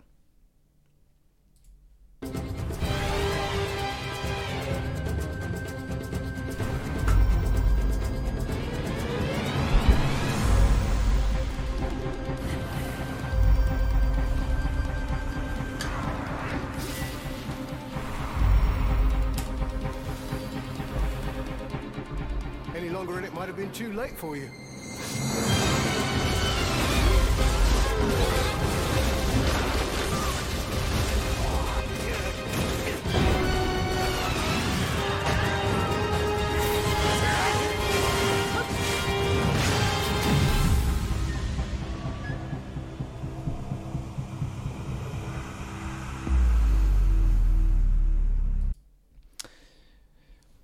Sale ya, básicamente. Sale el 5 de febrero. Porque está escrita aquí la fecha para. Para gente que no sabe escribir fechas. Entonces sale ya mismo. Yo jugué un poco al primero en Play 4. Y ya está. Me gustó, obviamente, pero no me, me cuesta mucho jugar en consola. Entonces, este lo jugaré en PC cuando salga, que tengo ganas. Y ya veremos si me gusta o no me gusta. Recuerdo algunas cosas del primero, de las poses y las zonas esas donde recargaban la estamina más rápido o algo así. No recuerdo muy bien. Pero dicen que el 2 mejora muchísimo de cosas del primero que a la gente no le gustaron. Y a la vez tiene una cosa que me gusta y es el tema del. De que tiene un inventario que parece más un diablo o algo así. Tiene un montón de. un montón de, ítems y cosas. Y dicen que es larguísimo, o sea que hay un montón de. O sea que hay muchísimas cosas. O sea que te puedes pasar la historia, vale, como un juego normal y tal, pero que si quieres hay un montón de. Hay un montón más de cosas por ahí, de contenido y de repetición y tal, porque he escuchado a gente decir que ha jugado 200 horas y cosas así. También es verdad que es muy, es muy es un juego bastante divisivo en el sentido de que hay gente que le gusta mucho Dark Souls y en cambio esto no le acaba de convencer. No lo sé, ya veré. Tiene, para mí tiene todo lo que puede ser que a mí, a mí me guste, porque me gusta chino farmear, me gustan los inventarios cuando están bien hechos y los objetos están guays y demás. Me gusta la estética, me gustan sistemas de combate de este estilo. Si va bien en PC, ya te has ganado un punto solo por eso. Entonces, ya veremos, lo probaré cuando salga, pero bueno, que me hizo gracia el tráiler por eso, porque lo vi y al acabar dije, joder, ¿cómo se lo han currado? Y luego dije, un momento, no han hecho nada, quiero decir, han hecho lo, lo mínimo, quiero decir, lo han porteado a PC y ya está. Y literalmente lo mínimo es esto. HDR, compatibilidad con panorámico, 60 o 120 FPS, ni siquiera es, quiero decir, no, has hecho nada, o sea, es que no sé. Y ya está. O sea, quiero decir, no has hecho nada, lo has porteado a PC, pues vale. Eh, has hecho lo mínimo. Bien. Bien por ti, me alegro. Si esto es lo mínimo, ¿cómo es lo máximo? Hombre, lo, lo máximo sería que la versión de PC se ve muchísimo mejor. Lo máximo sería que han hecho todas las texturas nuevas para PC. Lo máximo sería, pues yo qué sé, un montón de cosas que sale a 20 euros. Porque ha salido un año o dos años tarde, no sé cuánto tardó en salir. Es decir, lo máximo serían muchas cosas. Lo máximo sería que te compras el 2 y te regalan el 1. Y además el 2 tiene más cosas para PC y un montón de. Yo qué sé. Pero bueno, que han hecho lo mínimo, pero estamos tan acostumbrados a que no hagan nada que, joder. Sea como fuere, Ray Tracing también, por ejemplo, por poder. La cosa es que de este tráiler lo vi porque salió una entrevista del director del juego que decía varias cosas. Decía que lo que es Nio ya termina, o sea, lo que es la, historia de Nio se acabó. O sea, que tiene pinta de que va a curar en otras cosas. Y también hablaba del tema de la dificultad, que este es un debate que ha salido 50.000 millones de veces, desde todo el tema de... Pues de lo que... cómo se puso de moda Dark Souls y bueno, Demon Souls y en fin. Bloodborne y todo lo que es el género este en sí mismo que ha, ha influido en un montón de juegos. No es por sacar aquí Hollow Knight, pero ha influido en un montón de juegos a muchos niveles. No solo en, no solo en juegos que intentan replicar básicamente lo mismo como este. O sea, Nioh se parece mucho, con sus diferencias que las tiene. Pero se nota mucho. Se nota mucho de dónde viene o lo que pretende, o hacia dónde apunta, ¿no? Los Souls likes. Se nota, se nota mucho. Y eso, y alguien lo está diciendo en el chat, en la entrevista hace una comparativa con la comida. Habla de que la dificultad es como la comida picante, en el sentido de que no tiene que ser solo picante, tiene que tener buen sabor. En el sentido de que la dificultad no tiene que ser difícil el juego, que es lo que yo llamo los juegos difíciles e injustos, o que no son difíciles, simplemente son injustos, y los juegos que son difíciles y ya está. He escuchado mucho a lo largo de los años el tema de que los Dark Souls no son difíciles, lo cual me hace mucha gracia, porque me parece una estupidez de putísimo campeonato. Es decir, los Dark Souls son difíciles y Bloodborne es difícil y Sekiro es difícil, punto y final. No pasa nada, lo son y ya está. Porque algo es difícil o no lo es en comparación a otras cosas. En este caso, son claramente más difíciles que el 90% de los juegos. No, porque no son difíciles, son exigentes. Bueno, si me estás exigiendo mucho, estás haciendo algo más difícil. Si me exiges mucho en un examen, ese examen es más difícil. Si me exiges más en cómo moverme por un mapa, en un videojuego, es más difícil. Si me exiges más para esquivar a un rival, es más difícil. Si, no pasa nada, ¿eh? que, a- mí me parece estupendo, a mí me encantan estos juegos.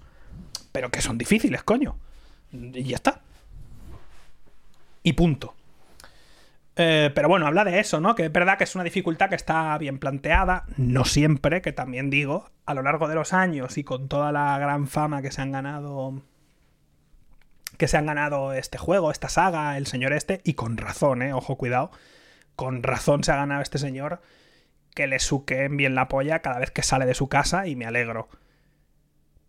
Pero no nos olvidemos que también tienen fallos esos juegos, también tienen cámaras que a veces te la marinera, también tienen enemigos que literalmente son injustos. No, to- no todos los, los enemigos de Dark Souls y todos los bosses son difíciles pero divertidos y picantitos. No, no, hay algunos que son una puta mierda. Entonces, es complicado, es muy difícil hacer una dificultad que se sienta justa, que el juego te dé lo necesario para que tú sepas hacer algo, que tú sepas volar por tu cuenta a que te lo dé todo en la manita y te lleve de la mano y te aburras y que sea absurdamente injusto y demás. Y creo que, por ejemplo, por lo que he visto, y es el único Dark Souls que no me ha pasado, que es el 2, pero he visto que en el 2, por ejemplo, hay algunos bosses que parecen reciclados del 1, pero vamos a hacerlos más difíciles. Vamos a poner más enemigos pequeños para joder. Entonces, ese tipo de cosas. Y habla de... En la entrevista habla de eso, de lo difícil realmente que es hacer un juego que se sienta difícil pero disfrutable, que te apetezca, que, que aunque te mueras o pierdas o te cueste aprender, quieras seguir jugando, quieras volver. Muchos juegos se han quedado por el camino. Hay muchos juegos que simplemente son difíciles y ya está. Hay juegos que ni siquiera quieren ser difíciles y acaban siendo difíciles porque la cámara es mala, por ejemplo, y no es una pretensión del creador del juego. Es que simplemente no arreglan la cámara y como no ves bien, pues te dan y te acaban matando y ya está. Entonces, sin más. Pero es realmente complicado. Hollow Knight, por ejemplo, tiene fama de difícil también. Y yo ya tengo el juego muy distorsionado en mi cabeza, porque he jugado mucho y ya para mí no, no me resulta ni complicado, ni difícil, ni nada. Pero hace poco empezó a jugar Felipe en directo y yo me puse a verle. Y estaba viendo y decía, joder, sí que hay cosas Sí que hay cosas que me parecen que me parecen súper obvias y no lo son. Que a veces se nos olvida cómo incluso... y ya no te digo Felipe, que Felipe juega a videojuegos de vez en cuando. Pero incluso cosas que nos parecen súper obvias y lo difíciles o absurdas que resultan para alguien que no juega videojuegos.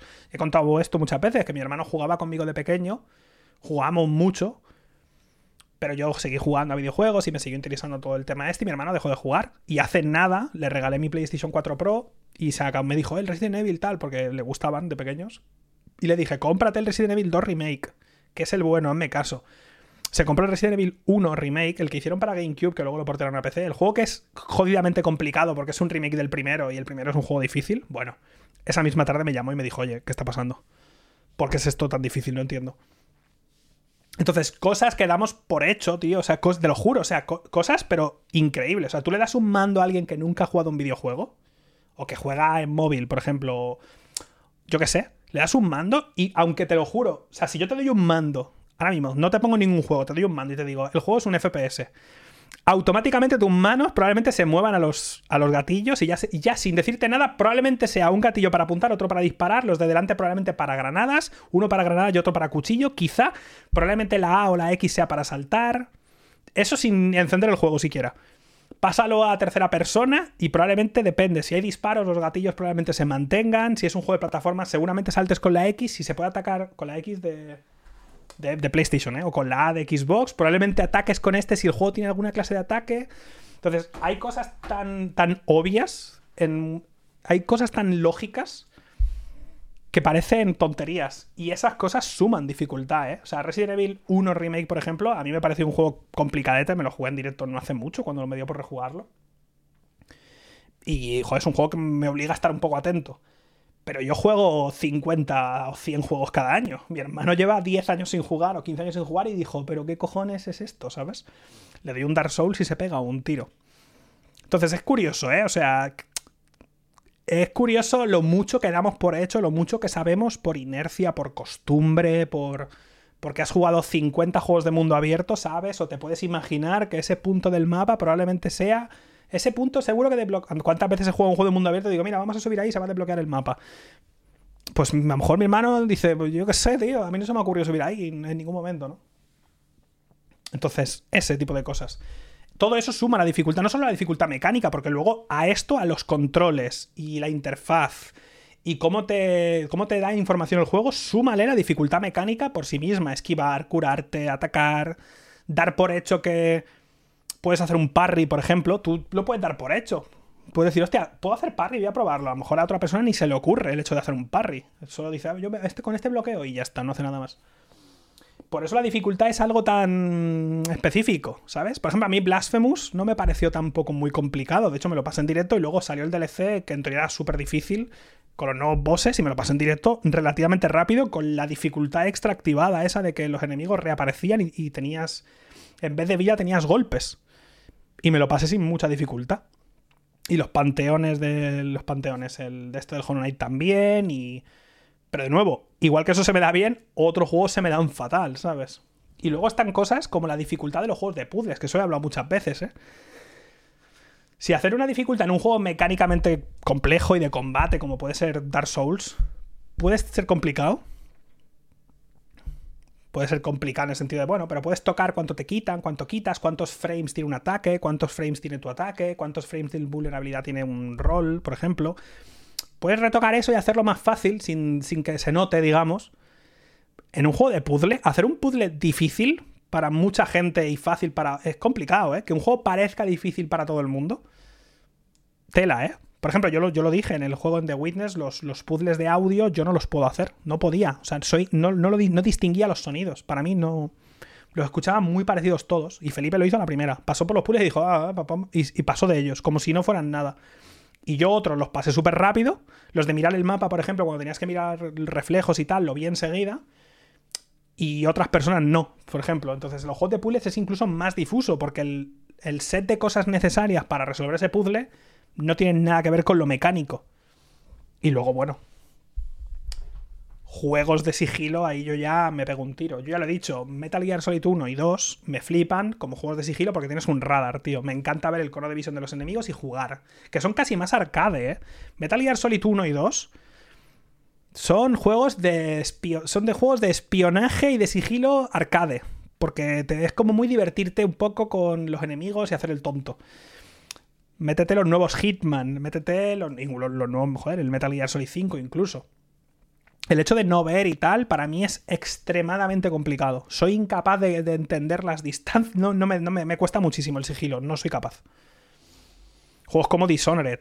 Ese tipo de juegos a mí me resultan dificilísimos. Y en cambio, pa- para mí, para mí, juegos como Nioh, como Dark Souls, como Bloodborne, como Sekiro, son muchísimo más fáciles. Pero per se, propiamente dichos, esos juegos son difíciles. Si los comparamos con otros juegos de su propio género, claramente además. O sea, no me jodas. La que se lió con Sekiro. La que se lió con Sekiro cuando salió Sekiro, de, oh, qué difícil, no sé qué, no sé cuántos. Y ya. Pero eso, Simplemente el creador habló de eso, de la dificultad, y es un tema relativamente interesante, pero es que la, la dificultad es tan difusa también, y depende. Si traigo aquí a alguien a hablar conmigo, para esa persona igual me dice que su juego, yo qué sé, para él. Yo qué sé, es que no sé. Para igual no, no me pasé Hollow Knight porque me mataron 20 veces. Y ya me quedé ahí. Y bueno, Isaac, para mucha gente, Isaac es dificilísimo. Y para yo he jugado ya tanto que no lo veo siquiera. Ya ni, ya ni veo la dificultad del juego. Este es el tema del que me he acordado. No de ver el tráiler, sino de la entrevista sobre la dificultad. Este es el tema. Hablar de la dificultad, de, de lo difícil que es hacer un juego difícil. De lo increíblemente complicado que es hacer un juego difícil que, se- que- que sea gustoso de jugar. Porque luego está el género este, que no sé, no me acuerdo del nombre, pero es el género de los juegos difíciles injustos, aposta. Que empezaron como juegos Flash y modificaciones de ROMs de Mario y todo eso, que es un subgénero en sí mismo, que son los juegos injustos que eso tiene su gracia y te ríes, te haces jajas y gritas mucho en internet y demás. Pero esos son juegos que son. Esos sí son fáciles de hacer. Es difícil hacerlos bonitos o espectaculares visualmente. Pero hacer un juego difícil e injusto es muy fácil. Porque es, es injusto. Eh, había una trampa aquí, pero no hay ninguna señalización de ningún tipo y cuando pasas te mueres. Pues ya está. Es aprendizaje y repetición, pero es muy sencillo. Pero hacer un juego que sea difícil que te obligue a estar atento, que te obligue a saber dónde están las cosas, a cómo usar los objetos, a cuándo usarlos, a los timings. Todo eso son muchos. Yo creo que mucho prueba y error. Yo creo que tienen que hacer un, por ejemplo, hacer un enemigo y lo prueban y lo prueban y lo prueban y lo prueban y lo prueban y calculan y se lo dan a mucho y lo prueban no, no dos personas, lo prueban 50 personas, 100 personas y lo prueban una y otra vez. Y luego cosas de nuevo, como el combate, vale, pero ya en un mapa, por ejemplo, de Sekiro, ¿dónde pones a los enemigos? ¿Qué objetos te dejo por el mapa? Es muy difícil, tío. Me gustaría un montón hablar con alguien que haya hecho algo de esto, que no es el caso, para ver cuántas vueltas le dan a todo esto, porque es un tema súper interesante, la verdad.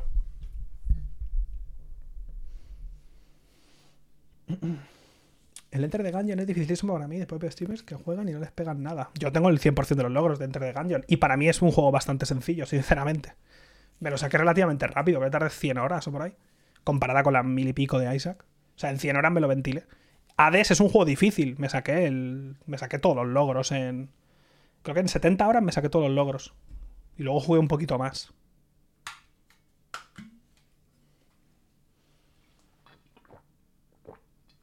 Debo decir que ese tipo de juegos son el tipo de juegos que se me da bien. Juegos como Hollow Knight, Isaac, Enter the Gungeon, Hades. Juegos de acción en tercera persona en general. O si nos vamos a cosas como Isaac, pues desde arriba, pero bueno. Ese, ese tipo de juegos son los que se me dan bien. Ese tipo de juegos. A partir de ahí ya mm, no. Pero ese tipo de juegos en general se me dan bien. Dicho esto, vamos a terminar con los temas, porque no hay mucho, la verdad. No hay mucho esta semana, no ha pasado mucha cosa. Y vamos a pasar a hablar de eh, la serie de esta semana, que ha sido la primera temporada de El Mandarinas. ¿Vale? Vamos a cambiar a...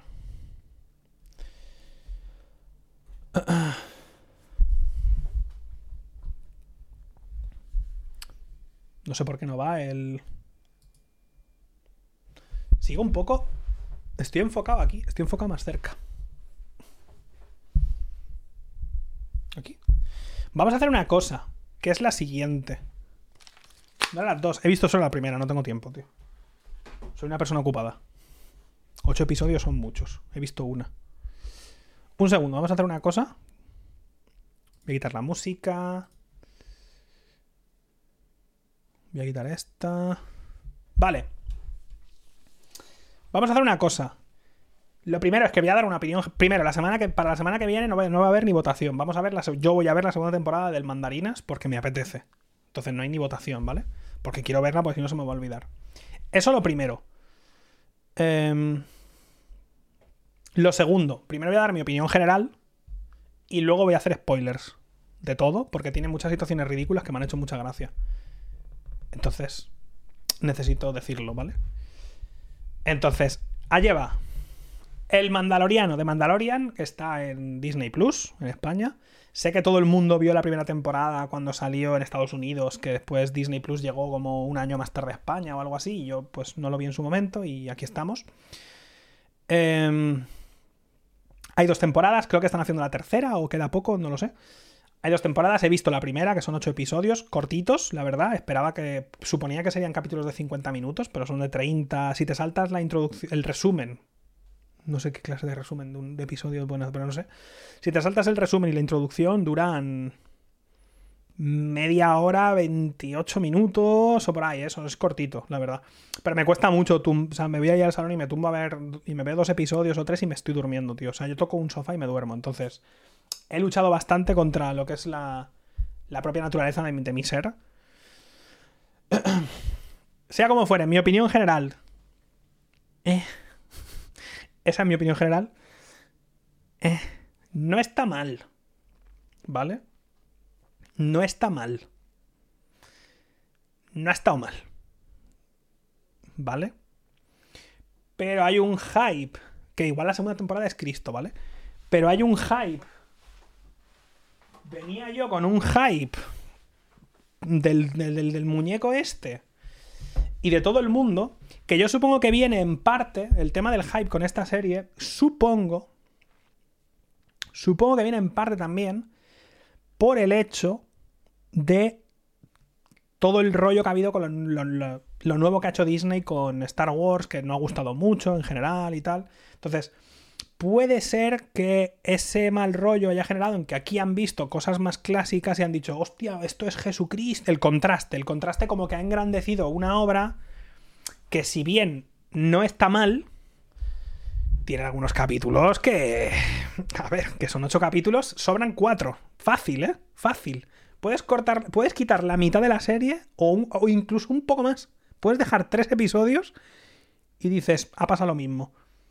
Es más, creo que puedes ver tres episodios, tres de los ocho puedes ver el primero, el segundo y el. El primero y cuatro, venga. Los dos primeros y los dos últimos. Y te has visto la serie entera. Pero bueno. No está mal, es muy clasicota. Viene temporalmente, viene después del retorno del Jedi. O sea, después de la, de la, de la última de las antiguas. Después de la última trilogía de la trilogía antigua. ¿Vale? Después de que los rebeldes ganen al imperio y demás. Spoiler de una, de una, de de una trilogía de los años 80, ¿vale? Entonces. Viene temporalmente después de esa y por lo tanto está la nueva república, está empezando todo el rollo este de la nueva.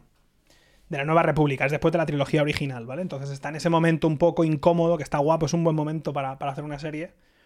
Este, en ese momento incómodo en el que el núcleo de la galaxia está cambiando, digo, el de la galaxia, el núcleo de, de- todas estas civilizaciones está cambiando porque han pasado del imperio a la nueva república, pero a la vez en, en las zonas exteriores todavía hay retazos así un poco del imperio y tal, o sea, está guay. Ese rollo, ¿no?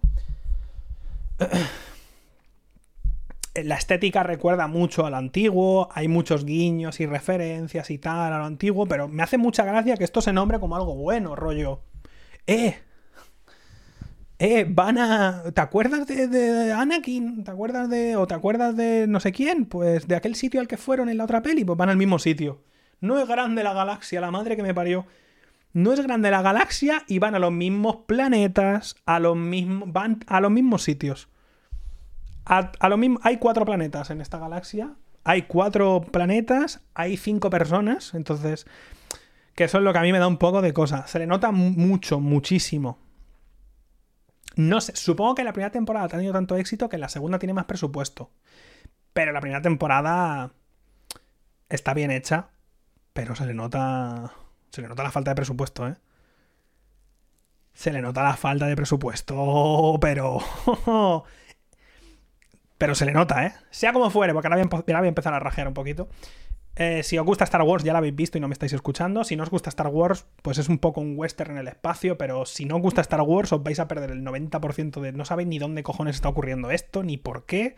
No sabéis por qué este tío es especial, no sabéis qué coño es la fuerza, que es poco probable, pero bueno, entonces si no os gusta Star Wars, no sé qué vais a hacer viendo esto, y si os gusta ya la habéis visto, yo soy el último que la está viendo. Entonces... da igual, ¿vale? Ahora bien, dos, bueno, dos cosas, varias cosas. Hay un episodio. El episodio del pasillo le llamo, ¿vale? Es el episodio en el que aparece primero, aparece Bill Burr, que es un, come- es un comedian americano. Spoilers, sí, sí, va a haber spoilers. Ya lo he dicho, ya he dado mi, ya mi descripción. Si, os si, no, si no os interesa escuchar de qué va esto, os podéis ir porque ya no hay nada más. Voy a, voy a hacer spoiler y vamos a terminar. Hay un episodio en el que aparece Bill Burr, que Bill Burr es un, es un comedian, es un stand-up comedian a mí americano que me gusta mucho. Entonces aparece el tío en la serie y yo no puedo dejar de verle a él, que eso es un problema mío, ¿vale? Porque a mí me gusta este tío. Y el episodio este es en el que llega al principio el mandarinas y va como a una estación que está en el espacio y va a hablar con un colega suyo que le daba trabajos y le dice, oye, tengo un trabajo para ti, tienes que ir con este grupo de gente y son cuatro y el jefe del grupo es el Bill Burr, ¿vale? Y tienen que ir como a una, a una nave que es una prisión, que es de la Nueva República. Todo el episodio es ir a esa nave y rescatar a una persona y luego sale mal, ya está. Madre de Dios. Estoy seguro que tenían dos sets hechos. Uno era un puto pasillo. Uno es un pasillo y lo repiten, no exagero. Me gustaría hasta volver a verlo y con- ir con el mando ir contando. Hay un pasillo por el que pasan. Van pasando como para que parezca que la nave es muy grande. Entran por un sitio, salen por el otro, no sé qué. Igual pasan 50 veces en 28 minutos de episodio. Es increíble. Es increíble, no son sets. Pues peor me lo pones. Peor me lo pones. Si no son sets, peor me lo pones. Porque los sets hay que construirlos. Pero da igual. Sea lo que sea como fuere, repiten la misma parte de la puta nave 50 veces. Y se nota, se nota mucho. Y también tiene ese rollo mucho que me recuerda a esto, me para bien. Porque, por una parte, es verdad que de los ocho episodios puedes quitar cuatro, te puedes ver, literalmente, os podéis ver los dos primeros y los dos últimos, y os habéis enterado de la misma de la serie, ¿vale? No sabrás quién es una o dos personas, pero da igual. Te vas a enterar de lo mismo. Y lo bueno, esto es lo malo, y lo bueno es que el hecho de que sea un poco episódico casi, porque hay, hay- capítulos que son como episodios, que me ha recordado un poco a Star Wars, a Star Wars, imagínate. Me ha recordado un poco a Star... A mí me gusta mucho Star Trek, la nueva generación, y hay muchísimos episodios que son, que, vamos, que los, que los puedes quitar y no pasa nada.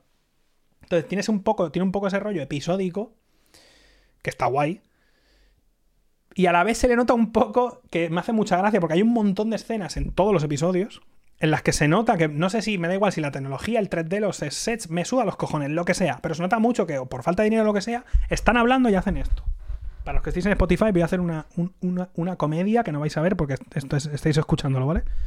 La escena es X y están así hablando y hacen. Llegan a un sitio, hacen. Se quedan así, hacen algo y hacen.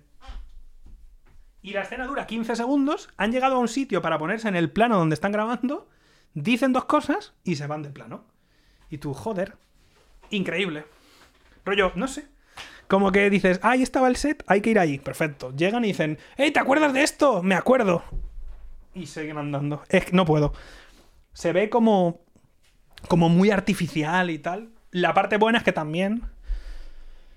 Se le nota mucho el cariño, se le nota mucho por quien lo hace, porque el- el escritor es el.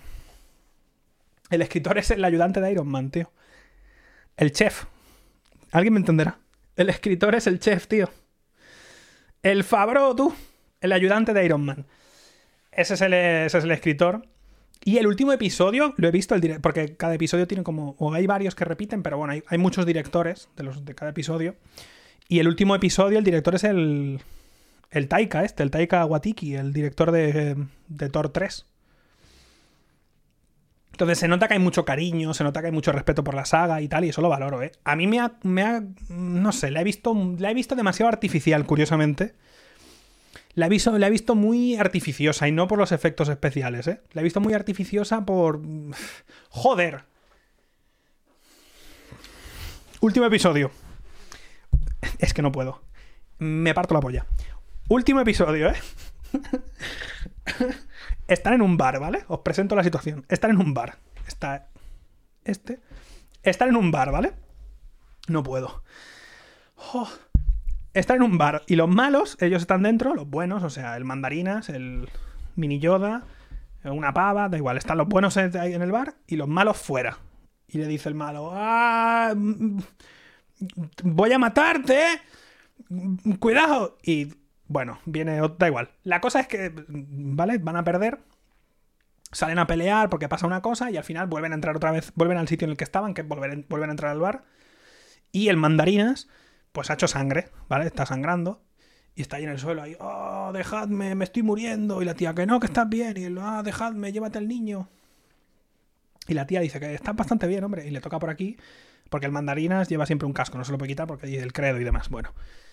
Y la tía le toca y dice, hostia, estás sangrando bastante. Y el tío, oh, dejadme, no sé qué, iros, iros sin mí. Bueno, se van. Y hay, hay un robot en el equipo, dice, yo me quedo con él. Y la tía le dice al robot, prométeme que lo traerás con nosotros. Esto es una escena, ¿vale?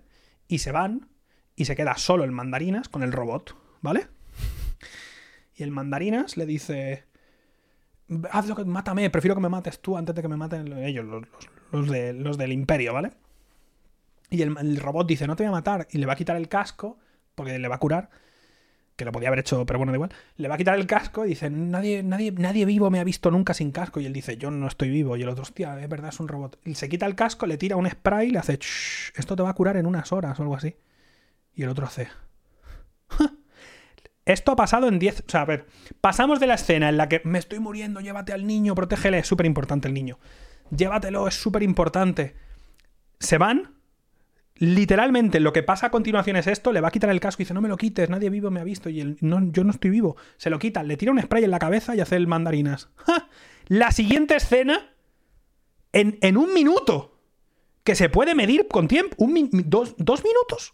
La siguiente escena son la pava que se ha ido, que se ha ido con otro, que están andando así, a 5 metros y aparece el mandarinas, así, ¡ey! ¿Y tú? ¿Cómo? ¿Qué pasa? Hacen un poco el paripé. Hacen un poco el paripé que el mandarinas viene así como cojeando. Esto también es la polla. Viene como el mandarinas coje- cojeando, le agarra a la tía, dice, déjame que te ayude. 10 segundos, están buscando a unos, van por, por unos túneles, ¿no? La siguiente escena están, siguen como así cojeando y le dice el tío, déjame, ya puedo andar solo. Anda solo, cruza, cruza un, hace un giro y cambian de escena. Y la siguiente escena, te lo juro, pa- pasan a andar así. Recordemos, estaba muriendo. Pasan a andar así. La siguiente escena está así, el tío. ¡Ey! ¡Ey! ¿Dónde está? ¡Gente! ¿Qué dónde estáis? Ya está, y nunca más se sube. Está perfecto ya el tío. Ni sangra ni nada, es increíble. No puedo. Estamos, estamos viéndolo, estamos, estamos viéndolo y digo, no sé qué está pasando. Porque si tú me dices, oye, este spray mágico te cura, perfecto. Perfecto, me parece estupendo. Y si tú me dices, vale, el robot. El robot lo dice, le tira el spray y dice: Este spray te va a curar en unas horas. Vale, puede ser que caminan durante horas por los túneles. Increíble. ¿Qué tal si el robot le dice a la pava: Oye, ¿qué tal si salís? Se está muriendo, ¿vale? ¿Qué tal? Mira, iros con el niño, o sea, quedaros aquí en la puerta, ¿vale? Y tú, mandarinas, te quitas el casco, que sí, que no, lo que soy un robot, da igual. Quítate el casco, te pego un spray que tengo de, puta madre y nos vamos todos juntos. Pero hacen el paripé de, oh, déjame, me estoy muriendo, llévate al niño, es lo importante. La siguiente escena, te quito el casco, no, eh, yo no estoy vivo. Perfecto, te tiro un spray. La siguiente escena, estoy cojeando. La siguiente escena, ya estoy perfecto. Que ocurre en tres minutos de metraje, tío. En tres minutos de metraje. Y tú, no lo hagas, no pasa nada. Sa- ¿Sabéis por qué? ¿Sabéis por qué ha pasado? ¿Por qué hacen esto? Para que se quite el casco. ¿Para qué ocurre todo esto? Para que tú como espectador digas, hostia, es el Pascal este. Es el actor aquel que te acuerdas. Ya está. Ocurre eso para que se quite el casco. Y ya está. Y tú, bueno, vale, ok. Pues vale. La serie está guay. ¿eh? que cuando digo que está me, digo que está me. Ya está. Digo que a mí me parece un poco me. Pero bueno. Pues tiene cosas que me enfadan mucho como estas. Estos cortes aquí y dices, bueno. La galaxia es enorme, le cuesta un montón esconderse. Porque el tío, el mandarinas, se lleva al bebé, tiene que matar al bebé, pero no lo mata porque le recuerda el mismo. ¿Os habéis dado cuenta o lo habéis entendido? Visualmente, cómo te lo comunican. Cómo al mandarinas sus padres lo encierran en la cosa esa y el bebé, el Yoda, cuando hay una toma como desde, desde dentro de la cuna y también se le cierra y él se ve, se ve reflejado en Yoda, ¿no? Por eso rescatan a los que no tienen hijos, o sea, a los que no tienen padres. Increíble narrativa visual. Se escapan y por algún motivo les cuesta esconderse mucho en una puta galaxia, pero bueno, el tema. Cosas. Eh, me gusta mucho visualmente, eso sí. Eh, me gusta mucho visualmente. Incluso el, el main theme del, del mandarinas está guay. Eso me gusta mucho. Ah, el personaje que más me gusta, con mucha diferencia, el, el viejo ese que tiene a los bichos en el planeta, que no sé cómo se llama, que muere cuando va corriendo la nave. E- Ese, el, el- he dicho, sí, el, el que dice he dicho. Ese viejo es Cristo. Ese viejo está el, el- todo el, todos los efectos súper bien hechos y me gusta mucho ese personaje, mola un montón. Que está guay la serie, tío, que seguro que, que está guay, que está bien, pero le, he visto muchas costuras. Voy a ver la segunda temporada porque me ha gustado lo suficiente para verla, pero quiero ver un poco más... No sé. Seguro que me gusta mucho la segunda, no lo dudo. Por cierto, hay una cosa que no entiendo de Star Wars porque no soy yo muy... O sea, me gusta Star Wars, pero hay algo que no entiendo yo del lore de Star Wars. En la antigua república, los Jedi llevaban como mil años. O sea, llevaban como mil años protegiendo la antigua república, ¿vale? Los Jedi. En las precuelas. En aquel entonces llevaban mil años, porque lo dicen, ¿vale? Mil años son muchos años, ¿vale? O mil generaciones, no sé qué dicen. Mucho tiempo. O sea, una cantidad de tiempo tal como para que todo el mundo diga, hostia, qué guapos los monjes mágicos estos que tenemos aquí que nos defienden. ¿Vale? Perfecto, me parece muy bien. Luego pasa lo de Anakin Skywalker y Darth Vader y tal. La antigua república se va a tomar por culo. Pasan, ¿cuánto pasan? Unos 20 años o algo así, porque nace Luke y después Luke se carga, bueno, Luke con- convence a su padre y demás. ¿Cuántos años tiene Luke en la tercera película? 23. En 20 años nadie sabe que los, que los Jedi existen. Em, Tuve la trilogía original y la gente es antigua, que le dice el, que está el consejo de los del tal. En las antiguas, ¿eh? Que está el consejo de los del imperio y dice, es antigua magia la que, no sé, que está hablando con el Vader. Es antigua magia de la que usted hace no sé qué. Y Vader le, le ahoga. 20 años, ¿eh? 20 años, 20 años, ¿eh? De unos pavos que llevaban 5.000 años manejando los hilos, ¿vale? Que tú dices... En- entiendo que no se sepan los secretos de los Jedi, cómo se entrenan, vale, pero que todo el mundo diga, "Ah, qué guapo el Jedi ese. O que alguien vea la fuerza y diga, coño, mira, mi madre me contó que hace muchos años había unos monjes mágicos que hacían cosas con magia. Pero es como que. Como que han pasado. Es que parece que han pasado. Eso, 500 años de la antigua república. Que han pasado 20 hasta Luke y ahora cuántos han- que a lo mejor llevan 20 que hace 25 años estaba estaba el Mace Windu saltando por una ventana con el otro que tengo el poder. Que eso pasa que hace 25 años estaba el Mace Windu saltando por una ventana sin un brazo. ¿Estamos locos? Tío, 25 años. Es que no puedo, me quedo loco, no lo entiendo. No lo entiendo. Es algo. 25 años, tío. Que yo me acuerdo de los anuncios que había cuando era pequeño. Tú imagínate si por algún motivo, yo qué sé, tuviéramos una policía mágica aquí en Mallorca. Que llevara 5.000 años en Mallorca pegando porrazos con magia. Y hace 25 años desaparecieron. Coño, yo a mí, si tuviera hijos, le diría, oye, porque no conociste a los, a los polis mágicos. Joder, qué porrazos metían. Bueno, eso siempre me ha hecho mucha gracia de tema de lore de Star Wars porque nunca lo he comprendido. Nunca he entendido porque es muy poco tiempo. Si pasara más tiempo lo entiendo. Pero es tan poco tiempo que digo, tío, que hay gente que lo ha vivido, que hay peña que ha vivido allí y dice, hostia, ¿te acuerdas de cuando teníamos Jedis? Bueno, ya está, eh, lo siento, siento mucho este, este rambling, lo siento mucho. De nuevo, si os gusta Star Wars, lo habéis visto, probablemente os haya gustado. Sé que ha gustado la mayoría. A mí no me ha disgustado, aunque me esté quejando porque vivo de quejarme. Quiero decir, me gusta, disfruto. Ha tenido muchas cosas que me gustan, pero sí que tiene cosas que digo, uff. y ya está. Los monjes mágicos, tío. Sí, sí, es verdad. Mira, es el mismo ejemplo. Es como si ahora mismo vieras una bandera de la URSS, la ves. Y nadie sabe lo que es. Todo el mundo, un momento, pero. ¿Pero qué es esto? ¿Pero cómo? ¿Qué es esto? O sea, lo mismo. Rollo, ni te suena. Porque el tío ve, ve al pequeño que hace un poco con la fuerza y flipa el tío. Un pavo que es un caza recompensas. Que este tío está por los bajos mundos. Que probablemente la gente habla un poco del tema. Es decir, oye, menos mal que los Jedi ya no están porque como nos ponían del revés, ¿sabes?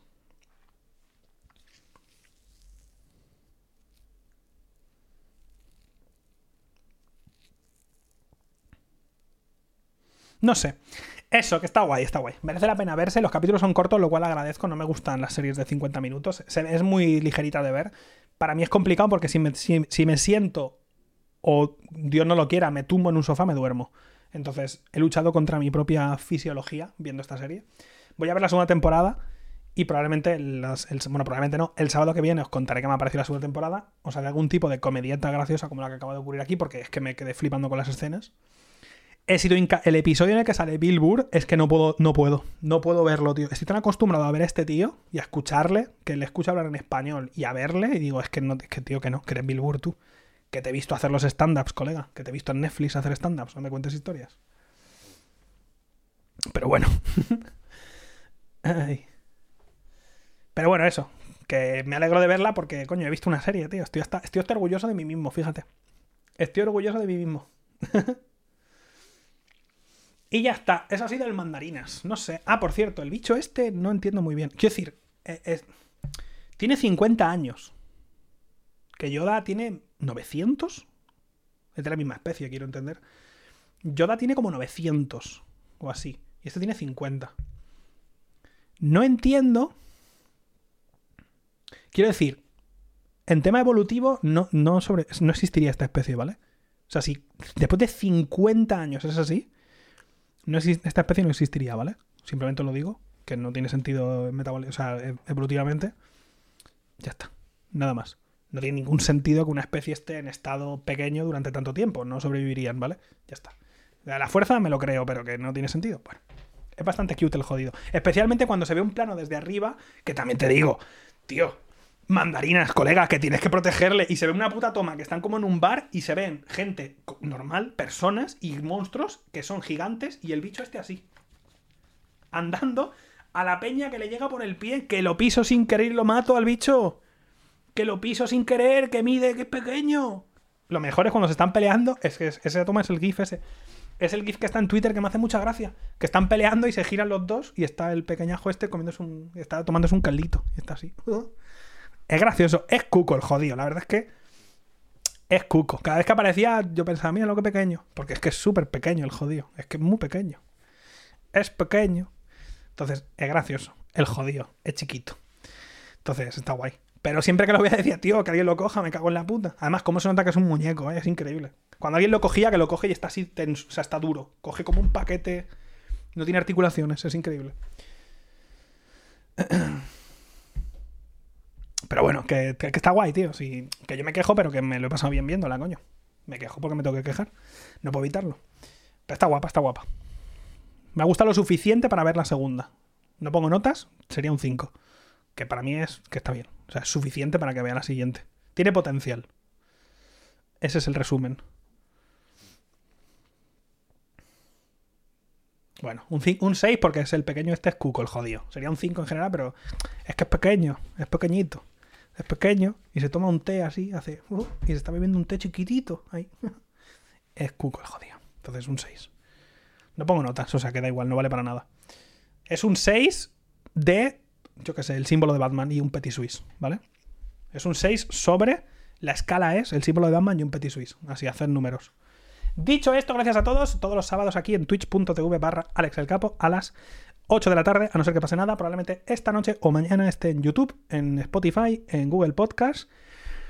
Y se lo enviaré a mi abuela por el WhatsApp. Le enviaré un WhatsApp y diré, abuela, qué guapo este podcast. Y le pasaré un punto MP3. Nada más, gracias a todos. Eh, recordad que podéis suscribir si os apetece. No hay encuesta esta semana porque me voy a ver, y en Evox también. No hay encuesta porque me voy a ver la segunda temporada del Mandarinas, que me ha hecho gracia. Recordad también, si eso, pasadme noticias a lo largo de la semana, que no, no, no os preocupéis que me acordaré de guardarlas y luego borrarlas el día antes porque soy idiota. Adiós.